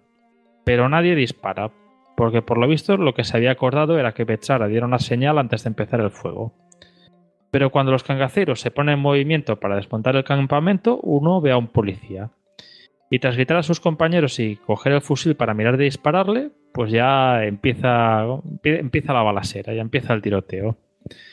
El fuego de ametralladora sorprende a los cangaceros acampados y parece ser que Lampiao muere al inicio de la lucha. Luis Pedro y otros de, de, la banda intentaron huir, pero por lo visto María Bonita se mantuvo en sus trece y les ordenó que pelearan y avergonzado, pues Luis Pedro siguió luchando hasta que tanto él como María murieron. Eh, los cangaceiros intentan abrirse paso en el círculo policial sin éxito y acaban huyendo en desbandada. En Angicos mueren 11 cangaceiros, entre ellos Lampiao, Luis Pedro, María Bonita y otra mujer, a cambio de solo un policía. Eh, en esa costumbre quizá tan americana de mostrar evidencias de, que realmente se ha matado a Cangaseiro, bueno, a Lampiao y a sus cangaseiros. Eh, los cangaceiros son decapitados y sus cabezas eh, llevadas a pirañas y expuestas en público. Y creo que esa es la foto un poco sí, sí, bastante, comentas. bastante truculento. Hay fotos de todo tipo. en pirámide, eh, en fila, en fin. Ya con las cabezas medio descompuestas, bastante chungo. Sí. Y, es, anacrónico, es demostrar pues que A ver, salvando las distancias, pues este. bueno, como con los hermanos Hussein, ¿no? Sí, sí, sí. Em, Una, un detalle un poco un raruno y que se dice es que, bueno, sí, la María Bonita fue degollada, o sea, quiere decir que la, la- la decapitaron, eh, o sea, quiere decir que murió por la decapitación, no que primero la mataron y después tal. Eh, o sea, cosa... Ahí no, vamos, les tenían bastante ganas, me parece. Hombre, después de 1916, 1938, 22 años, es que lo que estamos diciendo, o sea, por esto de contexto, o sea, aquí en España hay una guerra civil mientras sucede todo esto, Sí, sí, que no hace tanto. es que es impresionante. Joder, Bueno, y así mía. murieron, podríamos decir que Lampiao y María Bonita eran eh, los Bonnie and Clyde de, de brasileños. Sí, sí, pero prácticamente con un ejemplo eh, personal. Es que es increíble. ¿Cuántos años has dicho? 22. Sí, bueno, si, si cogemos la fecha oficial, bueno, la fecha en que son una de las primeras campangas, eh, fue en 1916, 22 años. Serían 17 si tomas la referencia del propio Lampiao, de la muerte de su padre, pero bueno, que son años allí al pie del cañón. Madre mía, madre mía. Vaya, vaya. Joder, yo est- estoy flipando. O sea, Y bueno, a título de curiosidad, pues a ver, yo llegué a Lampiao pues eh, por parte de uno de los artistas musicales más potentes de Brasil, que es ni más ni menos que la banda Sepultura, la banda de los hermanos Cavalera, sí, que señor. lo mencionan en, en el clásico Ratamajata del disco Rots Bloody Rots. Ah. Bueno, yo no soy muy de sepultura, pero vamos. eh, he de decir que es innegable que es una gran banda. Para que se quiera acercarse. Eh, bueno, madre mía, madre mía, con Lampiao. Estoy, vamos, estoy alucinando. Y esto es que ha sido hace nada. O sea, y- que prácticamente estamos hablando de los últimos hechos de bandolerismo, ¿eh? Bueno, espérate a que ahora Ahora- en esta era de internet digital no... Al menos de la 50 manera tradicional. "¿Sí? Al menos de la manera tradicional, digo yo, ¿eh? porque después está lo otro. Hay Ah. Bandidos. donde escuché un podcast que hablaba de los bandidos y decía que, bueno, que, que bandidos sigue habiendo. Lo que pasa es que ya no son como antes. Alguno lleva corbata y gomina. Eh, y- eh, tú lo has dicho, yo no. bueno, pues nada. Joder, no sé si quieres añadir algo más de, de Lampiao. Impresionante, ¿eh? Yo recomiendo que busquéis las fotos porque el tipo es peculiar, peculiar y las pintas que llevan es que son de verlas, ¿eh? Aparte que ves la foto y te esperas ahí una persona robusta y así, parece más Sí, bien con, con mal encarado y no sé gafas. qué. Sí, sí, con cara de- uh, Sí que es cierto que tiene cara de mala uva. Un poco raro uno es el tío, pero... Este me da más miedo que, un, que el Clay Allison este. Claro, es un poco ah, como el momento es en el club de la- cuando hablan en el club de la lucha de que los delgaduchos siempre acaban resistiendo más, que acaban peleando hasta el final. Pues bueno, este este se ve, Lampiao se ve bastante tirillas y yo diría que cuadra igual. Pues sí. Bueno, Aparte que si tenemos algún diseñador que nos escuche, pues los estilismos de Lampiao en una pasarela. sí, sí, sí, sí. eh, Es que es impresionante. Es que de verdad que es que, bueno, los sombreros que tiene ahí unos cuantos, eh, que es una mezcla como, a lo mejor, ojo, que a lo mejor son sombreros que son tradicionales de allí. Mm, pero bueno, hasta cierto punto, por, por lo menos a mí se me hace pintoresco. Eh, cuando menos son curiosos.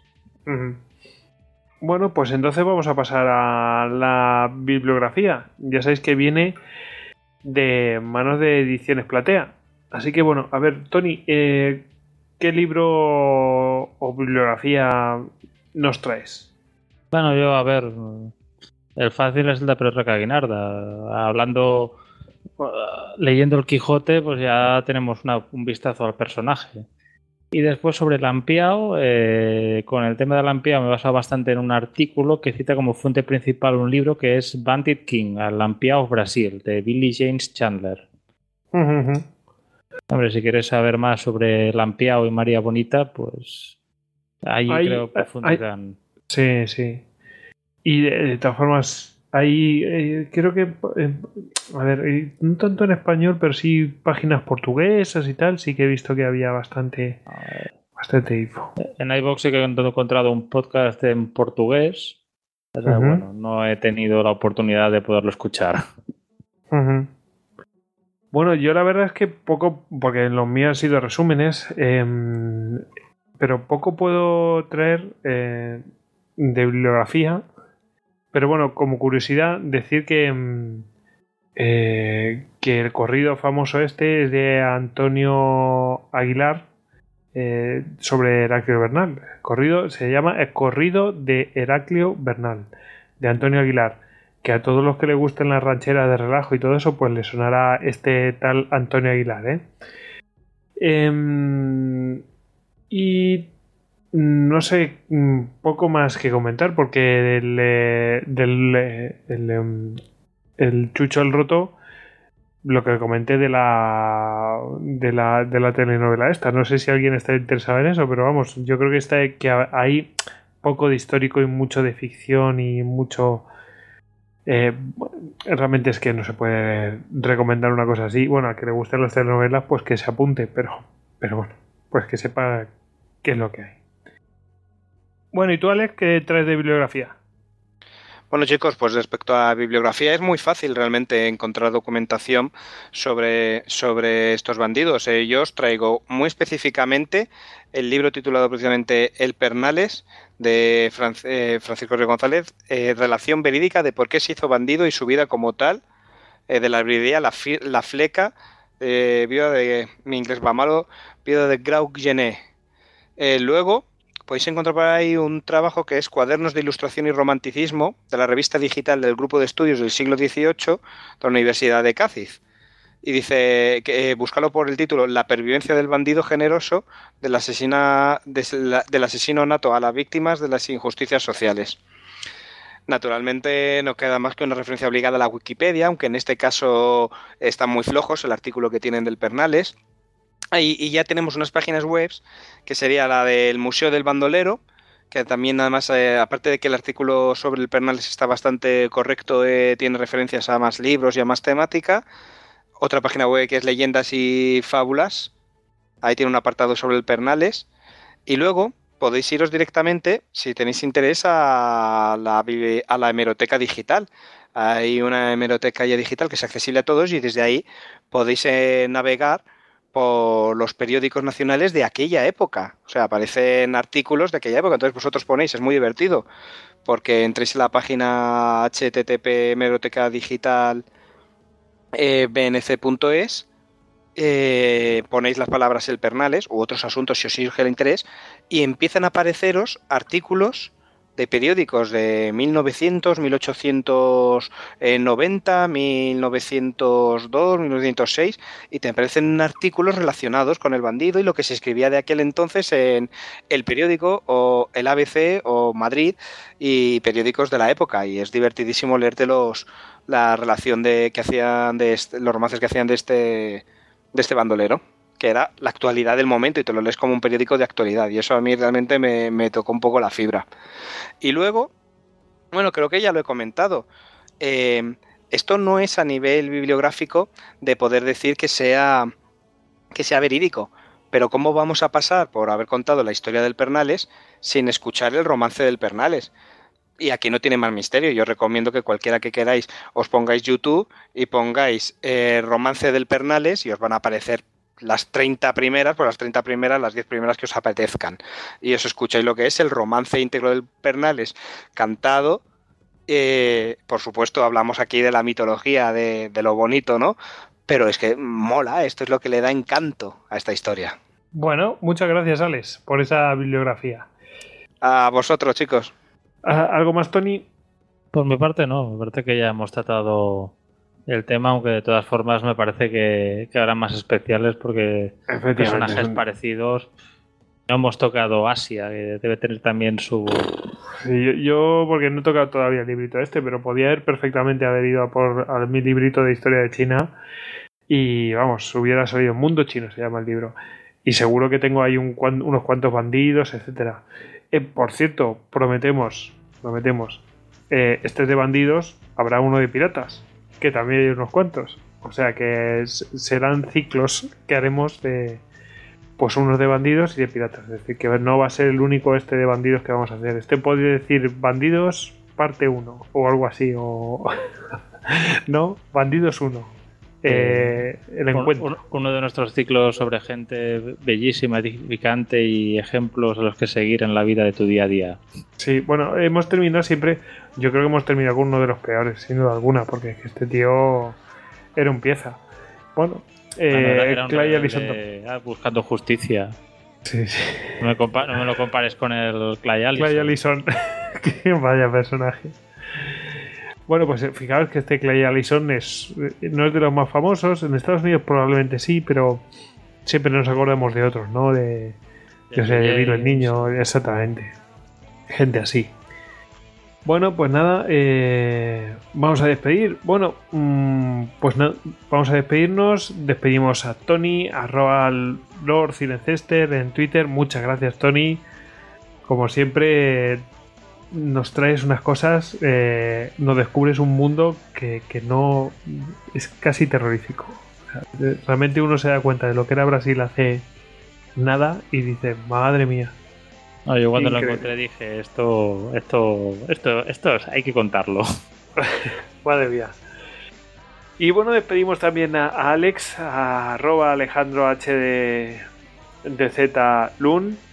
Eh, ya sabéis que, bueno, Alex siempre tirando por, por lo realmente por lo pintoresco e intentando traernos, bueno, pues sin, sin alejarnos de ese eh, esa parte más romántica, pero, pero sí poniéndola avisando, oye, esto no debía ser tampoco así, porque no, no tiene mucho sentido. Bueno, pues nos ha traído aquí al Pernales. Hasta luego, compañeros. Semper Fidelis. Nos veremos en la próxima encrucijada. Y bueno, me despido yo, arroba gojix barra bajas al duero, mm, porque nada, os he traído aquí unos cuantos personajillos eh, muy brevemente mm, para que tenga interés en adentrarse más en la vida de ellos. Bueno, pues nada, eh, espero que lo que hemos traído aquí pues os anime a adentraros en ese mundillo y los problemas políticos que, porque aquí siempre por detrás suele haber problemas políticos. Si la gente no tiene nada que perder, pues se dedica a este tipo de vidas.